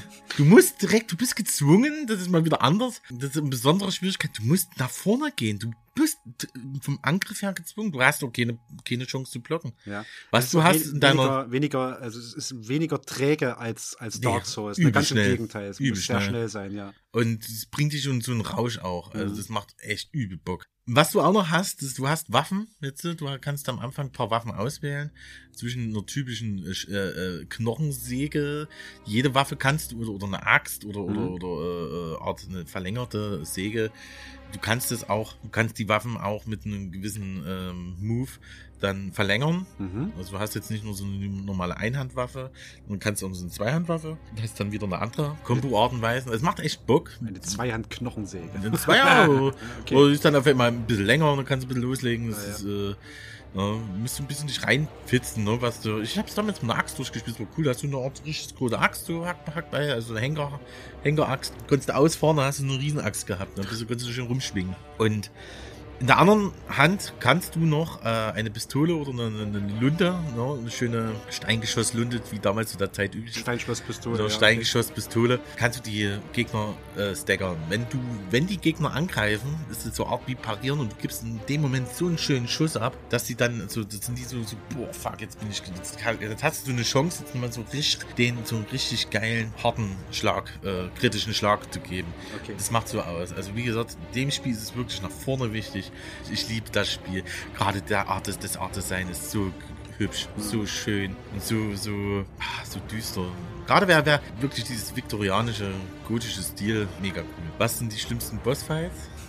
Ja. Will ich jetzt nochmal kurz nochmal so ein bisschen erwähnen. Und zwar, ich kann mich noch, das ist ein Stück her, dass ich durchgespielt habe, ich kann mich noch äh, an einer, äh, mich gut dran erinnern. Man geht als Hunter durch die, diese, diese Kathedrale langsam hoch. Alles noch voller Gegner. Die Gegner sind unter der Wirr, gehen brutal auch. Die machen dich echt fertig. Du gehst dort, du gehst zu dieser Kathedrale hoch und dann siehst du da an Ruhe so, so, eine, so eine junge Dame sitzen in der Ecke. Denkst erstmal, Mensch, geil. Und auf einmal gehst du hin, willst mit der labern, gucken, was los ist und diese Frau verwandelt sich auf einmal in so eine riesen ekelhafte Fellbestie. Und da, lieber Stefan, musst du jetzt auch nochmal kurz was einspielen, wie die sich anhört. Und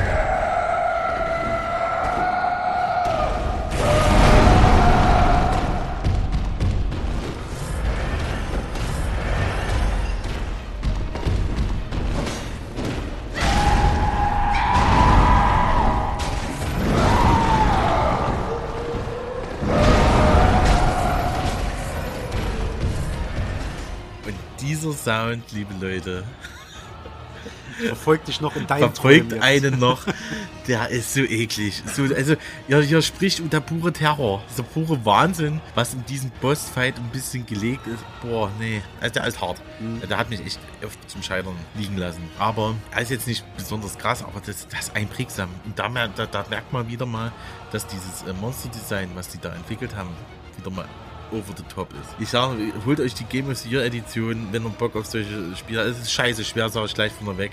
Es gibt jetzt nichts irgendwie, es ist, es ist äh, dadurch, dass du immer nach vorne gehen musst, im Angriff gezwungen sein musst, ist dieses Spiel wirklich fordernd und wirklich komplett anders als diese anderen solche Spiele. Und die kleinen Bosse sind die auch so gefährlich, also kleinen Bosse, nee, die kleinen Gegner sind die Ja. auch so gefährlich wie im, im regulären Dark Also A, Souls. Massen, Aha. Schnell, also du, du hast viele Mobs da unterwegs. Das ist immer wichtig, sich einmal einzeln einen rauszupicken. Das geht aber natürlich nicht immer. Du hast so se- selbst Zwischengegner in, in, im Lauf des, der, der Welt, wenn du da oben rumrennst, dann stehen links und rechts Kutschen, ne, wie es in der Zeit halt so üblich, üblich ist, ne, äh, tote Pferde und alles. Und dann kommt halt so ein riesen Werwolf auf einmal. Auch was auch richtig krass ist, ist wieder, wenn du jetzt einen Boss erlegen musst und du stirbst dort, musst du immer einen Weg gehen von dem Bonfire. Das ist auch das typische Prinzip. Es gibt dort auch wieder das Währungssystem mit nicht Seelen, dort heißt Blutechos, ne, diese von getöteten äh, Feinden da. Und wenn du dann tot bist, kannst du die Echos dir dann wiederholen und so weiter und so fort. Ne? Aber da ist auch so dieses, oh, das ist immer so abartig, dieser ganze Weg wieder zum Boss dorthin Mhm. strackeln und jede Ungeduld wird wieder komplett bestraft. So.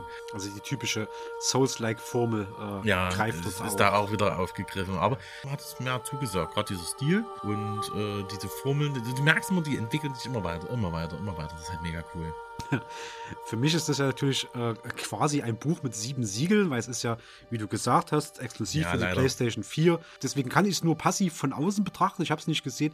Ich hätte jetzt aber in mir gar keinen gar keinen Drang, ein noch hektischer, äh, ein hektischer. Noch stressigeres Spiel, ne? willst du nicht? Nee, nee, tatsächlich Verstehe ich nicht. Stefan. Aber wo ich dir auf alle Fälle äh, als Beobachter zustimmen kann, ist äh, der Artstyle. Also die Welt finde ich richtig geil getroffen. Die Monster sind, sind, sind purer Wahnsinn. Die Atmosphäre in der Stadt und vor allem, das würde ich gern hervorheben, ist ähm, die Musik. Ja. Die es immer trifft, die so richtig bedrohlich ist.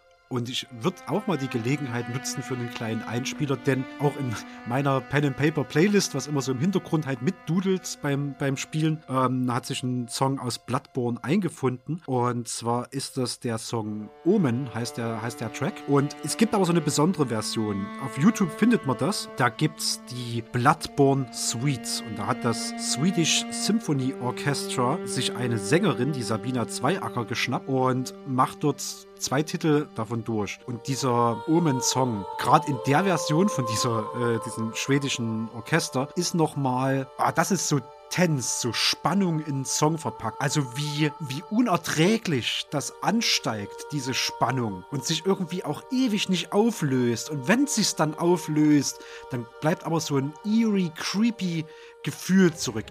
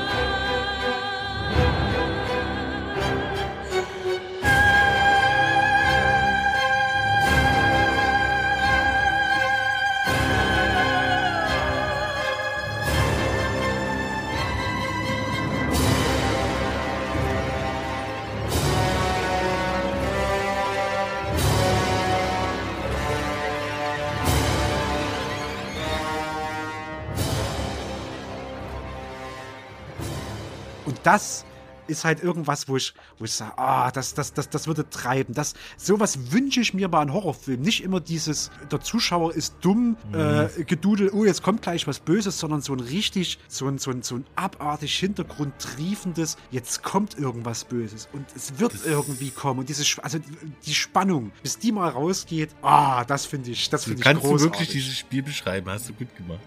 Echt geil. Ich krieg jetzt, wenn ich dran denke, immer noch Gänsehaut. Das ist ein ganz Altraum, Titel. Altraum. Okay. Wem, wem würdest du es empfehlen? Wem würdest du davon abraten? Für mich klingt das ja bisher wie ein, wie ein, wie ein es Souls auf abraten. Speed. das ist am Speed, ja. Das ist wirklich Dark Souls. Also, ich würde es jedem empfehlen, der A, wirklich Bock auf dieses, diese Horror Dark Fantasy Sache hat. Das fetzt wirklich. Mhm. Es geht dir wirklich der Arsch auf Grundeis. Ich finde es ich, ich find's gut, dass das so ein bisschen äh, von dem Dark Souls, Dark Fantasy Ja. weg ist. Das ist ja, Ja. eher so eine, so eine, so eine Conan. Conan der Barbar ähnliche, ähnliche Welt, so in der Richtung, aber also so klassisches Dark Fantasy. Und Ja. bei Bloodborne ist es halt, da fühlt sich zumindest von außen betrachtet wie so ein bisschen Alternative äh, History an. Also Ja. wie, wie als wäre das das echte viktorianische London. Ist es ja nicht. So, Nee, es das ist ist stark fiktiv. angelehnt. Aber das ist sehr, sehr an das Viktorianische ne, und dann, angelehnt. Nee, deswegen macht's, macht's echt, äh, das Stil macht's echt, ja. Das gotisches Stil, auch diese riesen Kirchen, Kathedralen, das alles, kreucht da die Monster rum. Das ist wirklich cool. Und eins sieht ekliger als das andere aus. Und man, wenn man denkt, äh, man hat schon viel gesehen in dem Spiel, nee, geh weiter, mach einfach weiter, check weiter. Das einfach. Ne, äh, ja. Also vielleicht Ja. ein Spiel für Leute, die, die, die auch gern mal mit bisschen Grundwut schon in das Spiel reingehen, Ja. äh, und aber sich trotzdem, äh, trotzdem dann noch gefangen kriegen, wenn's mal, äh, wenn man mal besiegt wird. So. Genau, also es ist jetzt, äh, es hat viele fiese Momente, ne? das ist schon krass. Das macht mega Bock. Also jeder, der ein bisschen Bock hat auf diesen, die, der, der wieder ein Spiel haben will, wo ein bisschen, wo einem was abverlangt, Mhm. ne? der die Zeit auch hat, der gerne Energie reinsteckt, der wird dort massiv boomen. Auf was ich jetzt Bock habe, ist mal pinkeln zu gehen, mal eine zu rauchen, mal noch irgendwie ein neues Bier zu holen und sowas. Das heißt, wir begeben uns für uns mal Genau. hier in eine ganz, ganz kleine Pause. Mal gucken, ob ich was reinspiele. Dann kommen wir zu weiteren vier Titeln, vier abschließenden Titeln. Und dann machen wir nochmal so eine ganz kleine Analyse, wo ich gerne mal mit dir nochmal durch jedes Spiel durchgehen würde und mal fragen würde, warum tun wir uns das an? Finde ich gut. Das heißt, wir hören uns gleich nach der Pause wieder.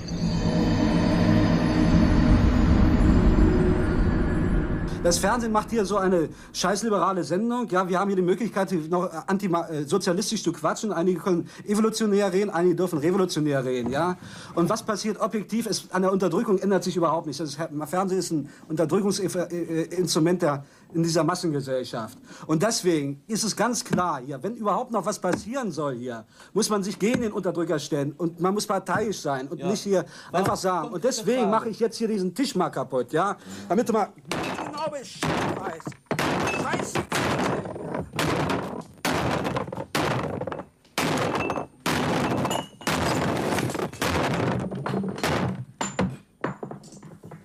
So, Können wir weiter diskutieren. Morgen schreiben die Zeitung, dass es ein gutes Zettel war.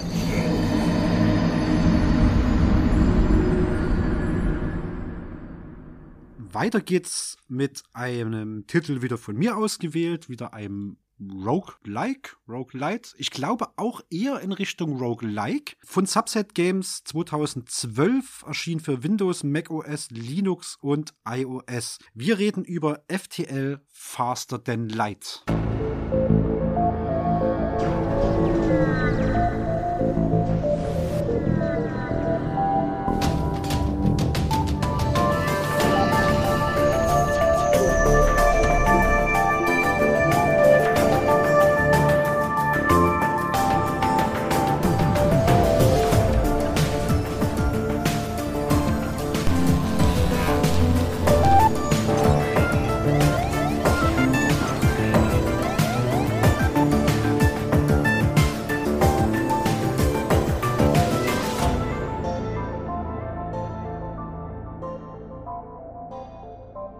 Faster Than Light ist ein Strategiespiel mit Rollenspiel und Roguelike-Elementen. Man spielt den Captain eines Raumschiffes, das vor einer Rebellenarmee flieht, um äh, das Imperium zu warnen. Da ist das Imperium die gute Seite mal und startet erstmal mit so einem ganz kleinen Schiff. Und der Gag ist, man fliegt das Schiff quasi nicht selbst. Man springt bloß von Punkt zu Punkt im Weltraum, verschiedene Jump Points, verschiedene Galaxien, die man ansteuert, geht so ein bisschen verzweigt durch und zwischendrin wird man häufiger auf Raumkämpfe treffen. Man sieht eine Draufsicht, wie so, ein, wie so ein Plan seines Schiffes, auch schön ausgebaut. Man sieht, wo die Crewmitglieder stehen, in welchem Raum, es wird über Symbole dargestellt, welche Systeme sind. Da sind die Schilde, da sind die Waffensysteme, dort der Antrieb, dort der Pilot, dort werden die Türen gesteuert und sowas. Und das läuft dann in Echtzeit ab. Man kann aber jederzeit pausieren und Befehle geben. Und da kann man einerseits seiner Crew Befehle geben, in einen anderen Raum zu gehen oder irgendwo hinzugehen. Man kann mit dem Waffensystem, sobald es sich aufgeladen hat, auf bestimmte Bereiche des gegnerischen Schiffs, was ebenso in so einer Plandarstellung dargestellt ist, zielen und feuern und muss dieses Kampfgeschehen managen. Und das ist, äh, da bin ich sehr dankbar für die Pausefunktion. Alles andere wäre nahezu unmöglich zu schaffen. Denn immer wenn sich so eine Waffe aufgeladen hat, das geht mit verschiedenen Waffen verschieden schnell, feuern die und treffen, je nachdem, wie gut der, der Bordschütze oder die Bordschützin ist. Und das kann ja deinem Schiff genauso passieren. Und dann kann die Hülle kaputt gehen und es kann äh, Sauerstoff austreten. Es kann also ein Vakuum entstehen, zum Beispiel in einem Bereich. Es gibt weitere Gemeinheiten, es kann Feuer ausbrechen, es gibt Systeme, mit denen du den gegnerischen Antrieb stören kannst oder andere Bereiche dich so reinhacken. Es gibt Teleporter, wo sich, wo Entermannschaften rüberkommen können oder du Entermannschaften rüberschicken kannst. Und so bewegst du dich für, zu Punkt zu Punkt im Raum, also beziehungsweise im Weltraum, triffst ab und zu mal auf Handelsstationen, an denen du durch diese Kämpfe erbeuterten Schrott für Upgrades deines Schiffes eintauschst, neue Crew dazu gewinnst. Und ab und zu gibt es auch so ganz kleine Story-Entscheidungen. Kommst du an eine Station, die von, was weiß ich, Weltraumspinnen überrannt wird und du kannst dich entscheiden, einzugreifen oder ein bestimmtes Crewmitglied zu schicken und dann zu gucken, geht's schief, klappt's. Und es ist alles sehr, sehr ressourcenmäßig, musst du managen. Upgrade ich jetzt den Schiffsteil, upgrade ich den Schiffsteil. Und was auch geil ist, du kannst halt alles an deinem Schiff steuern. Wenn zum Beispiel der Fall eintritt, dass in einem deiner Räume Feuer ausbricht, könntest du dein Personal dort versammeln und dann gehen die mit Feuerlöschern gegen das Feuer vor. Werden dabei aber verletzt. Dann müssen sie wieder zur Krankenstation, müssen sich dort schnell heilen lassen, bla bla bla. Was du auch machen könntest, ist, du öffnest zwei von den Außenschleusen, sodass Luft aus dem Raum entweicht und führst das im Prinzip durch bis zu dem Raum, in dem Feuer brennt. Weil in, in einem luftleeren Raum kann auch kein Feuer bestehen. Das löscht automatisch das Feuer. Vorher sollte natürlich deine Crew raus sein, versteht sich. Dann machst du die Türen wieder zu, wartest bis dein Schiff mit Sauerstoff wieder aufgefüllt hat und gehst wieder rein. So. Es gibt eine große Auswahl von Waffen. Das Ding ist, warum es ein Rogue-like eher ist, wenn dein Schiff kaputt ist, ist es kaputt. Du, Was, dann fängst du wieder von vorne an. du fängst komplett von vorne an. Das klingt echt interessant, das klingt echt cool. Der Fortschritt, den du in dem Spiel hast, ne, besteht darin, dass du, wenn du sagen wir mal, den großen Bossgegner am Ende, den spoiler ich jetzt mal nicht, den besiegst, dann schaltest du wieder ein neues Schiff frei. Es gibt, glaube ich, eins, zwei, drei, vier, ich glaube, glaub, acht verschiedene Schiffstypen und die haben jeweils nochmal drei verschiedene Varianten, die sich auch komplett unterschiedlich spielen. Es gibt verschiedene außerirdische Spezies. Es gibt zum Beispiel eine, die ist besonders resistent gegen Gedankenkontrolle. Äh, es gibt eine, die strahlt selbst Energie ab und kann quasi auch ohne, dass dein Reaktor höher ist, bestimmte Systeme so ein bisschen anpowern, wenn sie sich im selben Raum befinden. Eine Vielzahl von Systemen, eine Vielzahl von Gegnern und es wird halt immer wieder neu zusammengewürfelt, auf was du triffst. Du kannst einen richtig guten Run haben, richtig geile Waffen, dann machst du zwei Story-Entscheidungen, die Hälfte deiner Crew ist weg, es wird unspielbar. du kannst äh, die Story-Entscheidung gut treffen und, und rockst den großen Bossgegner weg. Oder du kannst auch einen Run haben, wo du halt irgendwie nur Crap bekommst und nichts auf die Kette kriegst. Ne? Aber wirklich, sobald du kaputt bist, bist du an Anfang zurück. Was waren so schöne Momente? Also es gibt halt keine besonderen Bosse. Zwischendrin kämpfst du nur gegen normale Schiffe, unterschiedlichen Schwierigkeiten, je nachdem, wie deine Ausrüstung aufgestellt ist. Ein paar interessante Momente hatte ich. Also eins meiner Lieblingssysteme ist tatsächlich dieses Gedankenkontrollsystem. Das kannst du dreimal upgraden, dann hält die Gedankenkontrolle länger an und damit kannst du in dem gegnerischen Schiff ein Crewmitglied auf dein deine Seite ziehen. Das fängt dann an, automatisch das in dem Raum befindliche System anzugreifen. Kommen weitere Teile seiner Crew dazu, greift es die Crew als erstes an. Und das, das ist jetzt ein, ein Game-Tipp einfach am Rande. Wenn ein gegnerisches Schiff zerstört wird, gibt es weniger Schrott ab, als wenn du es von der kompletten Crew reinigst und dann in Ruhe ausschlachten kannst, sage ich mal ganz gemein. Wenn du also die Crew durch Gedankenkontrolle zum Beispiel dazu bewegen kannst, ja, den ihren Sauerstofftank kaputt zu machen und vielleicht noch den ihre Krankenstation kaputt kaputt zu machen. Krass. Dann kannst du die dort ersticken lassen. Echt? Ja, natürlich. Und hast dann das komplette Schiff zum Ausschlachten zur Verfügung. Das war eine gemeine Taktik, die ich aufgefahren, aufgefahren habe. Und auch wieder als, als Pro-Game-Tipp auf der Gegenseite, wenn Gegner mein Schiff geändert haben und ich habe keine besonders kampferprobte Mannschaft, dann ziehe ich einfach die komplette Mannschaft in, in den Krankenbereich zurück. Dann kommen die Gegner dorthin, aber nur meine Mannschaft wird geheilt bei der ganzen Nummer. Automatisch nebenher. Es ist, äh, es ist toll. Diese, diese Fülle an verschiedenen Schiffen gibt dir jedes Mal ein neues Spielgefühl und dein Schiff geht aber auch in kritischen Situationen sehr, sehr schnell zu Bruch. so es ist nicht so ein krasses Rage-Game, weil ich sag mal, wenn du schon im roten Bereich deiner, deiner Schiffshülle bist, dann merkst du schon, oh, weit kommen wir hier nicht. Dann tut es nicht ganz so weh, wenn du, wenn du kaputt gehst, aber startest eben wieder bei Null. Zu Grafik und Sound kann ich nicht so viel zu sagen. Es ist halt ein Indie-Game. Es ist Pixel-Grafik. Der Sound ist zweckmäßig, bisschen so Dudelmusik nebenher.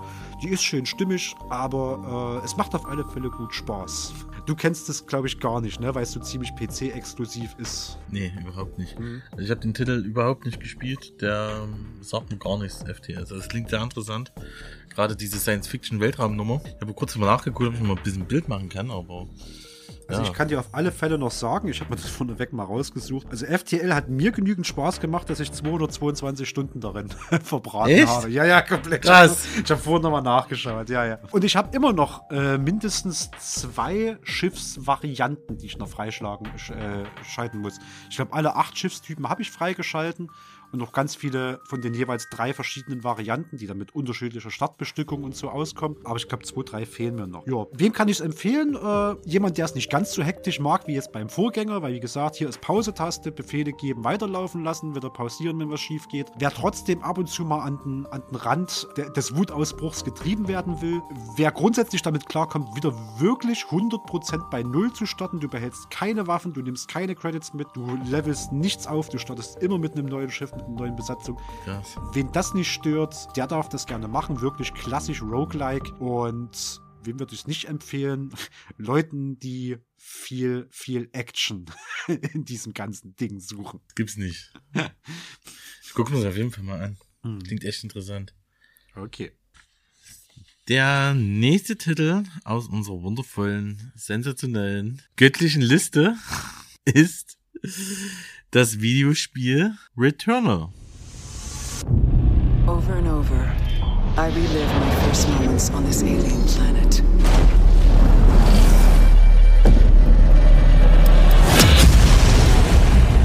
The crash. The attack. My death. The crash.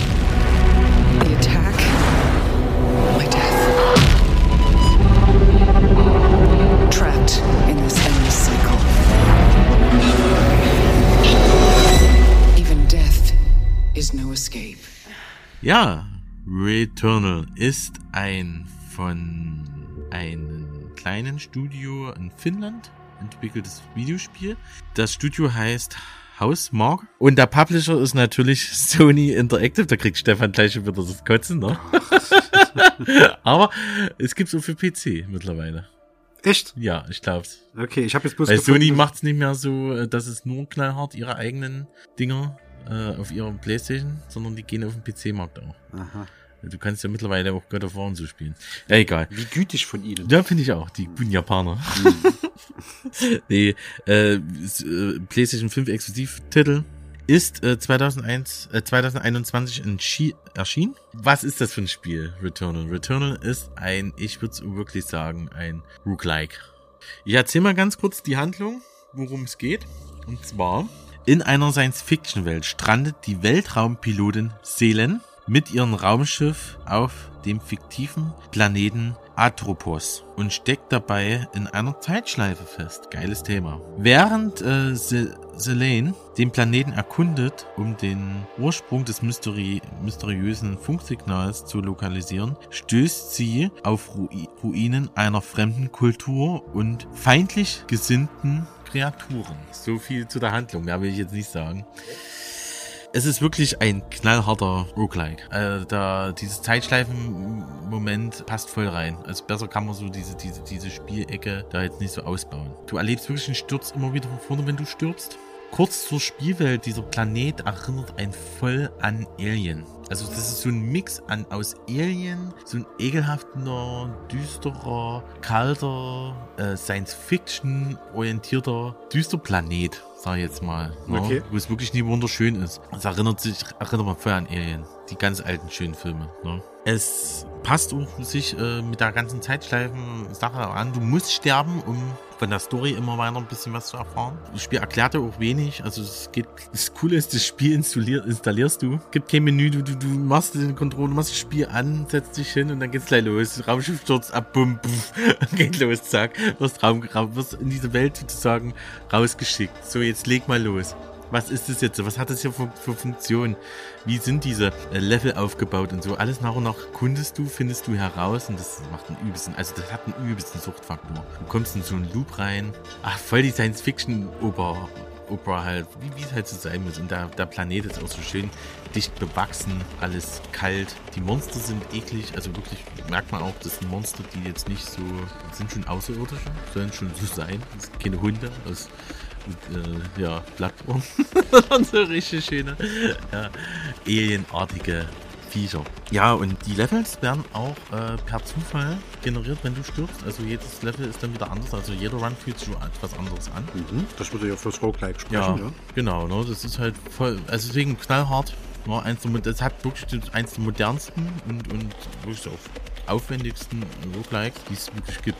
Ist es so ein 3D äh, Third-Person-Shooter oder wie ist das? ähm, Das ist ein Third-Person-Shooter. Ja, es ist ein Mi- Metroidvania, ähnliche äh, Story-Fetzen. Also du kannst dann irgendwann Ausrüstung erlangen, wo du dann immer weiterkommst, je nachdem. Also du hast so vier Abschnitte, die man, die man erkundet. Das nennt sich dort Biome.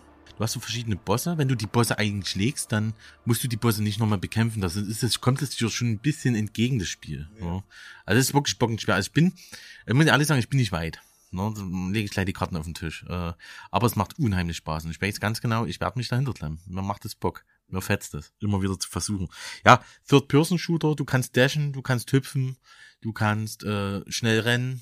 Returnal ist auch ein typischer, also man erinnert sich voll an so einen Bullet-Hell-Shooter, dass Mhm. man aus, äh, dass man ausweichen kann. Das klingt, klingt jetzt ein bisschen komisch. Die Projektile kommen langsam auf dich zu. Es kommen massig Projektile. Du kannst nur in einem Moment dort reinhüpfen, kannst ein paar Projektile auch selber zerstören. Mit Dashen, Rennen, Hüpfen und alles drum und dran, was es da alles gibt. Ne? Mhm. Es ist halt auch sehr, äh, sehr fordernd total. Fordernd ohne Ende. Macht Spaß. Es ist auch bei vielen, auch gerade an der Presse wieder mal, die haben das hochgelobt, haben gesagt, das ist wieder mal ein Spiel, ja, wo man sich die Zähne ausbeißt, was auch immer wieder richtig Bock macht. Und es lohnt sich wirklich dran zu bleiben und das Gameplay ja verinnerlichen. Irgendwann kann man das auch. Irgendwann wird man besser, das merkt man. Also man muss die Level lesen, man muss die Gegner lesen, Mhm. die in ihre Mechaniken von den Rogue-like-Elementen. Eins hast du ja schon genannt, Ja. dass die Level immer wieder zufällig im weitesten Sinne generiert werden. Wie ist es mit dem Verlust von Waffen? Alles. Gegenständen, alles. Ausrüstung, komplett alles Ja. weg. Okay. Also du, du hast dann die Möglichkeit, das Spiel komplett, du musst es dann auch so komplett durchspielen. Mhm. Also wenn du jetzt mal sagst, du brauchst jetzt ein Spiel für zwischendurch, ist das Spiel dünner. Weil du musst es dann auch wirklich durchspielen. Dann, wenn du sagst, du willst es jetzt durchspielen, geht es immer sechs Stunden. Okay. Oder fünf Stunden, vier, fünf Stunden. Okay. Ja, wo du sagst, okay, du bist jetzt mal bei einem Run. Also du musst dir auch Zeit nehmen. Was das Spiel ein bisschen schwierig macht, weil wer hat heutzutage die Zeit. Mhm. Ja, aber äh, es lohnt sich halt total, wenn man dran bleibt. Grafisch und soundmäßig, wie sieht's da aus? Also Sound, also das ist äh, voll an Aliens angelegt. Auch der Sound. Brachial, schön in die Fresse. Grafisch hübsch, von vorne bis hinten. Hm. Ja. Die Cutscenes, die, die, die, also da hat man halt wirklich das Next-Gen-Grafik auch. Pure 60 Frames, gestochen scharf, richtig hübsch. Und die Aliens sehen auch richtig geil aus. Also das ist, also grafisch ist es wirklich ein sehr, sehr ansehnliches Spiel. Macht Ja. echt Bock. Lieblingsmoment bisher? Der, der erste Boss reicht mir schon. also stelle ich mich noch ganz schön an. Ich bin noch ein bisschen an, an der Experimentierphase, aber irgendwann habe ich es verinnerlicht und dann knöpfe ich mir alle vor. Wenn du einmal sechs Bis ich weiß, Zeit was hast. mit dieser Frau, was denn diese, was diese Zeitschleife aus sich hat. Das ist Mhm. schon interessant gemacht. Man findet zwischen, findet du zwischendrin immer mal so, wenn man da rumrennt. Nur die Level sind ja immer unterschiedlich, wenn du neu anfängst. Ähm, findet man immer ein paar Audios, hört man sich an, so, okay, was ist jetzt hier? Sieht dann immer ihren Körper, das klingt auch komisch, ne? Mhm. Was ist denn da jetzt los? Warum liegt denn wieder irgendein Körper mit so Audioaufnahmen? Da kriegst du ein bisschen was mit. Ach, man findet quasi äh, eine, eine äh, verstorbene Version von sich selbst. Ah, Genau. okay. Mhm. Oder so ähnlich, ist halt so ein bisschen verfault schon, ne? So, also was man da gesehen hat, ist halt ein Anzug. Derselbe Anzug von ihr. Ne? Die ist halt, die hat halt einen kompletten Raumanzug da auch an. Ne, äh, mit Helm und so. Für die ist es ja auch gruselig. Stell dir mal vor, du siehst immer, den, immer so, so, so, so dieselbe äh, ja, Stefan-Leiche oder Waldi-Leiche da rumliegen. Das Ach du, halt hart, äh, ne? du, du als begeisterter äh, Filmgucker äh, Ja. könnte ich dir jetzt mit äh, Prestige und Triangle schon zwei mögliche Erklärungen für einen Time Loop äh, nennen, in dem ich immer wieder äh, auf den toten Körper meiner selbst treffe. Aber Finde ich gut. Das ist ein anderes Thema, ne? genau. Okay, also, Ja. also ein actionlastiger Bullet Hell Shooter, Ja. Rogue-like, den du aber am Stück durchziehen musst. Den musst du schon am Stück durchziehen Mhm. und du musst dich für das Spiel schon Zeit nehmen. Okay. Du kannst das Spiel auch unterbrechen. Also das ist jetzt nicht so, dass da jetzt hier... Pause äh, drücken meinst du? Oder kannst du, ja, kannst Pause du später kannst du nicht so wie anfangen? bei Dark Souls. Du gibst keine Pause, dann bist du dann tot. Mhm, ja. Ja. Außer du gehst in eine Ecke, wo keiner kommt. Ja, aber Dark Souls Gamer haben ja eh keine Freunde, die brauchen nicht mehr Ja, als das Spiel, weiß, deswegen ich brauchst du auch keine Pause Genau, finde ich gut. Okay, Ne? ja. Dort ist so, du hast einen Pauseknopf und du kannst du den, also dort nennt sich das den Zyklus beenden. Das heißt, du speicherst dann dort ab, wo du jetzt bist. Und kannst dann sagen, okay, morgen früh, wenn ich wieder frisch bin, Ah, okay, gut, das ist schon mal, das ist schon mal Ja. wichtig zu wissen, weil ich jetzt schon so ein bisschen reingesippt bin in, wem empfiehlt man das denn? Und dann wäre das ja eine enge Zielgruppe, die Nee, wirklich sechs Stunden nicht. an Zeit hat. Okay, nee, überhaupt ja. nicht. Also das ist, du kannst es schon ein bisschen, ne? Das macht du Bock. Wie gesagt, ich hasse eigentlich dieses, äh, was hassen, aber das ist eine schön wieder von, immer von vorne anfangen. Macht das gern. Mhm. Und dann noch täglich grüßt das Murmeltier. Ah, Aber es trotzdem, ich war skeptisch, gebt dem Spiel eine Chance. Es ist wirklich toll und ah, es ist sehr interessant. Ja. Und zu dem, was du sagst, ich meine, jetzt hat man ja äh, zweimal nacheinander mit FTL und mit Returnal zwei Titel in Mhm. einem Science-Fiction-Setting, wo du scheinbar immer wieder von, von Null anfängst. Ich kann dir für meinen Titel auf alle Fälle bestätigen, doch, doch, das hat seinen Reiz. Man hat schon, man hat schon Bock. Vielleicht nicht immer, also wenn man einen langen Run gemacht hat und man äh, stirbt an der blödmöglichsten möglichsten Stelle, Mir geht's aus, dann, dann, dann, dann, macht liegen, man, oder? Na, dann, dann macht man ein paar Tage später weiter, wenn man ja. sich wieder fit dafür fühlt. Bei dem Spiel geht's mir genauso. Mhm. Also ich äh, zock das jetzt nicht so kontinuierlich, es ist nicht so wie ein Souls-Spiel, wo du voll hinterher hängst und sagst, okay, komm, das ist mal eine Woche drin, okay, dann lässt du das mal wieder und dann machst du mir wieder einen Run, du dann wieder Bock, das fetzt dann schon. Also du kannst nur empfehlen, die glücklichen Besitzer einer PS5, beziehungsweise äh, äh, es müsste jetzt auf dem PC rauskommen oder kommt bald raus. Es lohnt sich schon.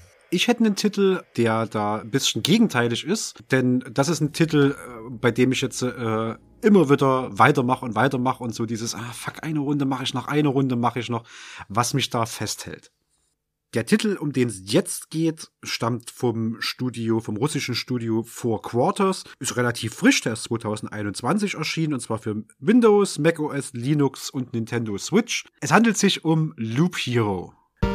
Your world has been cast into a dark spiral. Place enchanted cards along a harrowing loop. Summon monsters, build cathedrals, and remember your world. Scratch for weapons, armor, and mystical items to level up your hero. Expand your camp, customize your card deck, and uncover secrets. Feast the Lich, break the spiral, and save your. Loop Hero ist ein Roguelite und zwar wirklich mit Betonung auf Light. Ist mal relativ weit weg von den schweren Spielen, aber wir gingen die schweren Spiele, äh, wo ich mir die Haare ausreiß, relativ schnell aus. Zumindest in dem Segment, äh, wo wir heute sind, bei Souls-Likes und Roguelikes. Aber Loop Hero ist jetzt, glaube ich, mal eine Empfehlung für Leute, die sagen, ach, ich würde lieber mal einen einfacheren Einstieg haben.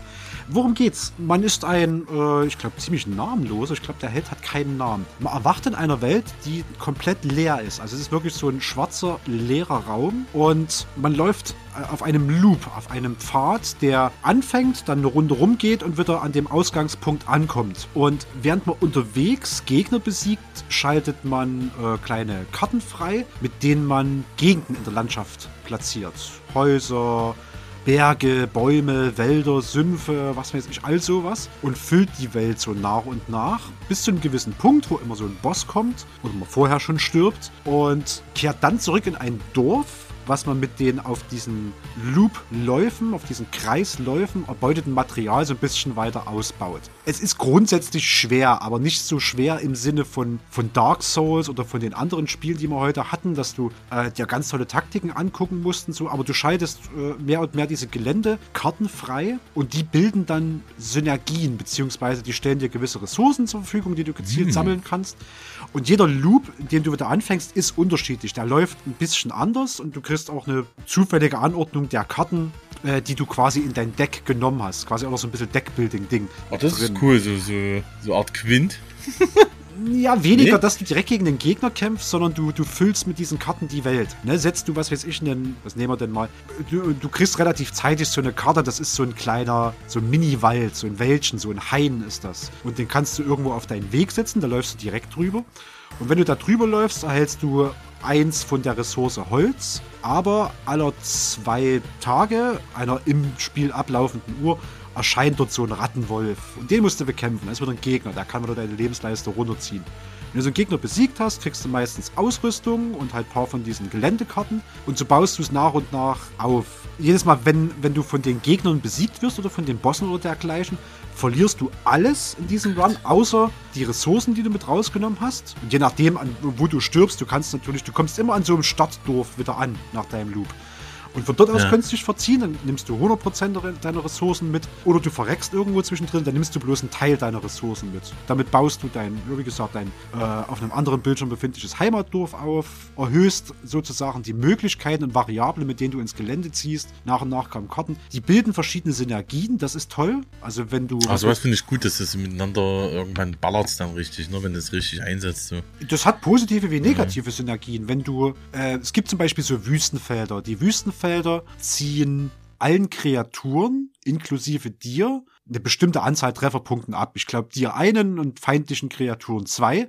Das heißt, je mehr Wüstenfelder du baust, desto schwächer wird zwar deine Figur, aber desto doppelt schwächer werden gegnerische Figuren. Wenn du aber eine bestimmte Menge davon aufgebaut hast, erscheint so, eine, so, so, so ein Tempel und der sendet dann immer mal feindliche Magier aus, die sich in Kämpfe einmischen. Oder es gibt so Berge-Geländefelder. Jedes Berggeländefeld, was du irgendwo platzierst, gibt dir 10 Trefferpunkte extra. Platzierst du in so einem 3x3-Feld, also ne, dass du so einen Neuner zusammenplutsch hast, wie so bei Sudoku, dann wird daraus ein Gebirge, Ja. was dir noch mehr Trefferpunkte, maximale Trefferpunkte bringt. Allerdings auch aller x Tage eine Harpie dort erscheinen lässt, die sich ebenfalls in den Kampf mit, mit einmischt, die du bestreitest. Das heißt, es gibt positive und negative Synergien. Du baust es langsam hoch. Es ist ein bisschen grindy, muss ich zugeben, aber, und hier kommt quasi das Entspannungs, äh, Entspannungsprogramm in diesen ganzen schweren Spielen.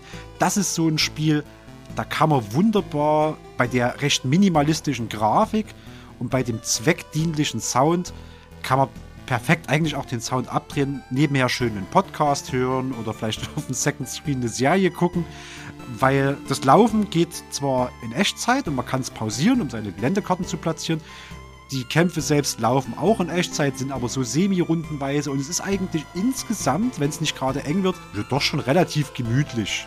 Ne, ist immer sehr, sehr zufällig, was man, was man rauszieht an Karten und Gegenständen. Ab und zu kommen Bosse. Man kommt also immer ein Stückchen weiter. Es gibt dann auch verschiedene Klassen. Du startest mit einem Kämpfer, schaltest Hm. dann noch ein, äh, so ein Rogue, so ein Dieb frei und dann noch einen Nekromanten, wo du gar nicht selber kämpfst, sondern so Skelette herauf. Du holst dann, du holst wie bei Diablo, du holst dann alle raus. Also ähnlich, du Ja, beschwörst eine bestimmte ja. Menge an Skeletten, aber bis die da sind, können die Gegner dich ja angreifen, so in der Richtung. Ich finde es sehr empfehlenswert, weil, also in mir erzeugt es so ein, so ein, so ein Suchtgefühl nach Mhm. noch einen neuen Loop fahren und noch einen neuen Loop fahren. Das klingt mir, was ja beispielsweise bei dem Titel davor, was wir jetzt hatten, ne? Klingt eher so nach einem Titel eines Roguelike. Da kann man mal, äh, wenn ich mir jetzt eine Pizza aufback, zocke ich mal, ich mal eine Runde. Genau, das Ja. ist recht easy. Obwohl, ja, ich habe auch schon Runden, die auch mal 30 Minuten gehen und sowas, Ja. aber du machst immer wieder Loops, das ist auch so ein bisschen was, na, ein bisschen wie bei Diablo, so ein Hack Mhm. and Slay. Du machst so einen Run, guckst, was du Positives rausgezogen kriegst und baust dich so nach und nach hoch. Es ist halt schon sehr grindlastig, also immer wieder dieselben Sachen machen, aber mich unterhält es auch so wirklich als Spiel, was neben, ja, was nebenher läuft.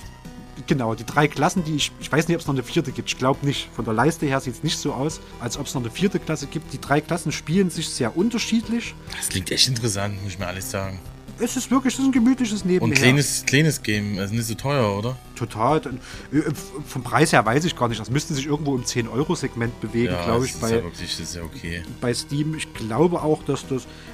Es gibt es ja auch auf der Switch. Also, ich glaube auch. Ich es guck gut halt mal nach. funktionieren Das klingt genau. schon nett. Ich habe 63 Stunden drin gelassen. äh, 60 Stunden. bin, bin im, im ich glaube, im dritten Kapitel oder diese dritten, dritten Loop oder Bossgegner habe ich soweit freigeschalten.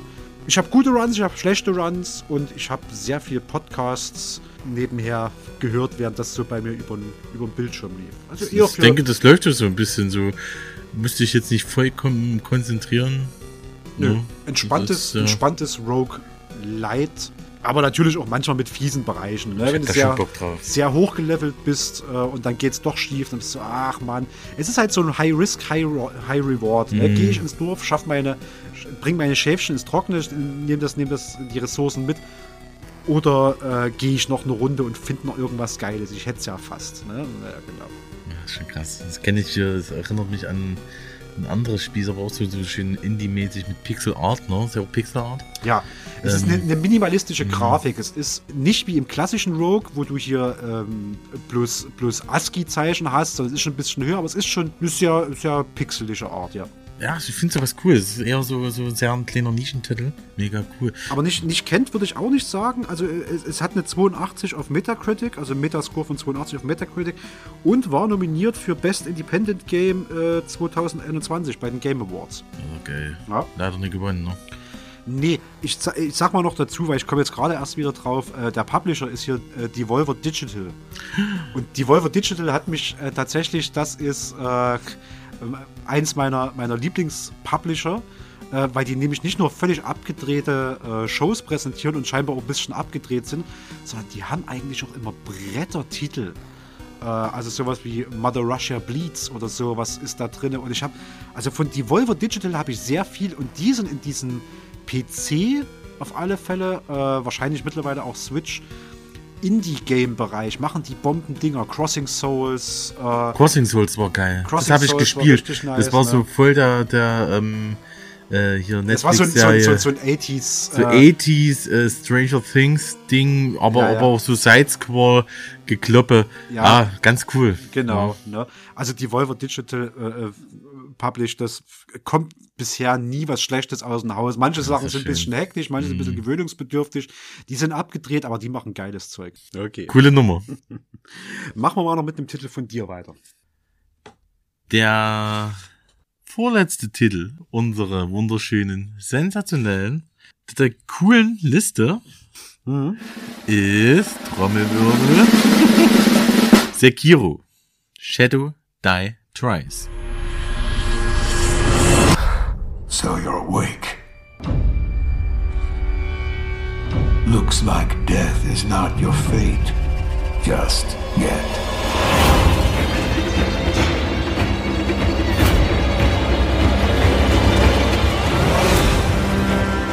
Some time has passed since I found you. Your master still lives. They'll soon make use of his bloodline. The limb you have lost will give way to something more useful. You'll learn to appreciate its worth. Sekiro Shadow Die Twice ist natürlich von den Entwicklerstudio From Software. Ne? Wer hätte es gedacht? Also wieder mal ein Wieder mal ein Souls-like. Souls-like. Das Spiel, bei dem äh, ein Shinobi, der aus der Third-Person-Perspektive gesteuert wird, wurde 2019 weltweit für Xbox, für PC, Playstation herausgebracht. Worum geht es? Die Handlung ist in der japanischen Sengoku-Ära des spätesten 16. Jahrhunderts angesiedelt. Protagonist Sekiro, ein einsamer Wolf, ist ein einsamer Krieger. Er konnte die Entführung des jungen Abkömmlings einer alten Blutlinie nicht verhindern. Bei diesem Kampf verliert er nicht nur sein Bewusstsein, sondern auch seinen Arm. Als er wieder erwacht, findet er sich an einem unbekannten Ort und trägt von einem unbekannten Bildhauer eine gefertigte Armprothese. Fortan will er seine Ehre zurückerlangen und den Jungen aus dem Fängen des verfeindeten Clans befreien. Also wir haben hier ein Videospiel, was von From Software wieder entwickelt, ein typisches Suicide-Titel, der aber diesmal in den uralten japanischen Sengoku-Ära spielt. 16. Jahrhundert ungefähr. Feudales Japan, also. Feudales Japan. Ja. Richtig geiles Setting. Jeder, der auf Japan irgendeiner Art und Weise steht, sollte dieses Spiel mal angefasst haben. Auch wenn er nur Es aufs Essen steht. Bringt, so wie du auf Fisch, ne, sollte man, ja, fort, hau ab, ne, sollte man das wenigstens mal, äh, wenigstens mal angucken. Ne. Mhm. Es äh, hat vieles von dieser japanischen Mythologie auch drin. Ja, die Mythologie setzt sich da auch gut, gut äh, mit Geschichtlichen auch ein bisschen auseinander und verwobt es in der Story. Ja, ich will nicht viel mehr mit der Story erzählen, weil die ist ja, das ist anders als die ganzen, als diesen Dark Souls oder ein Demon Souls oder so, wo es so kryptisch ist, ist es da schon linear erzählt und auch gut erzählt. Ist ja auch alles ein sagen. Heimspiel eigentlich für From Software, also weil das ist ja ein japanisches Studio. Mhm. Statt sich jetzt eine neue Welt auszudenken Nee. oder in ein viktorianisches London zu gehen, was jetzt wirklich relativ weit Ja. weg vom traditionellen Japan weg ist, ja, schnappst du halt einfach das, was jetzt eh vor Ort ist. Ne? Du hast die, du hast die Gebäude, du hast die Architektur, du Genau. kannst das alles abbilden und du hast halt ein, ein, ein Buttload äh, an, an Mythologie und, und abgefahrenen Wesen und äh, wahrscheinlich auch solche, solchen Kriegsstories und, und, und Ja, Kämpferstories hast du viel, und sowas. Ja, so, ja. so Generäle, die auch so, so Generäle, die auch versagt haben, spielen da auch eine Rolle mit und so. Es ist schon sau interessant, wenn man sich da ein bisschen da miteinander beschäftigt. Die Mhm. haben sich, die haben sich da ein bisschen ausgetobt. Also, wir haben hier ein Third-Person-Action, nicht Rollenspiel, also Actionspiel, weil Mhm. dort kannst du jetzt nicht leveln. Okay. Das ist dort nicht. Du kannst deine Sachen upgraden, klar. Du kannst deine Armprothesen upgraden. Du hast verschiedene Armprothesen. Du hast einen Flammenwerfer, Flammenrohr, ähm, Feuerwerkskörper in deiner Armprothese. Das klingt jetzt echt komisch, ne? Ja, kannst- weiß, es weiß dreimal dasselbe. ja, nee, nee, nee, nee, das ist, was, das ist auch was anderes. Ja, ja, ich weiß schon, ich weiß schon. Flammenwerfer, da machst du mal kurz, du wehst du mal, ne, mit, mit, mit Feuerwerk, geht gleich mal anders ab, da kannst du Tiere Drei- drei das ist Varianten echt, von Mega oder, oder, oder du kannst du einen Shuriken werfen, du Mhm. kannst Enterhaken benutzen, alles so, da gibt verschiedene Okay, also es gibt ne? mehr als nur Flammenschießen. Nee, es gibt nicht nur Flammen, ne, Flammenwerfer schießen, die irgendwas, sondern, Alles äh, gut, lass mich, aber mach, Nee, mach, mach. Ich- Nee, was auch gut ist. Weißt du, was, was, was war denn das? Die coolste eigentlich? Ja, ist eigentlich so, wo du so eine Axt rausholst aus dein, äh, so eine Mordsaxt auf einmal. Kannst du aus deiner Armprothese, kannst du das eine riesen Axt rausholen und dann ballerst du auf die Gegner ein. Naja. Was das jetzt noch der Unterschied macht bei dem Spiel, ist, dass man da so einen typischen Schleichmoment noch hat. Mhm.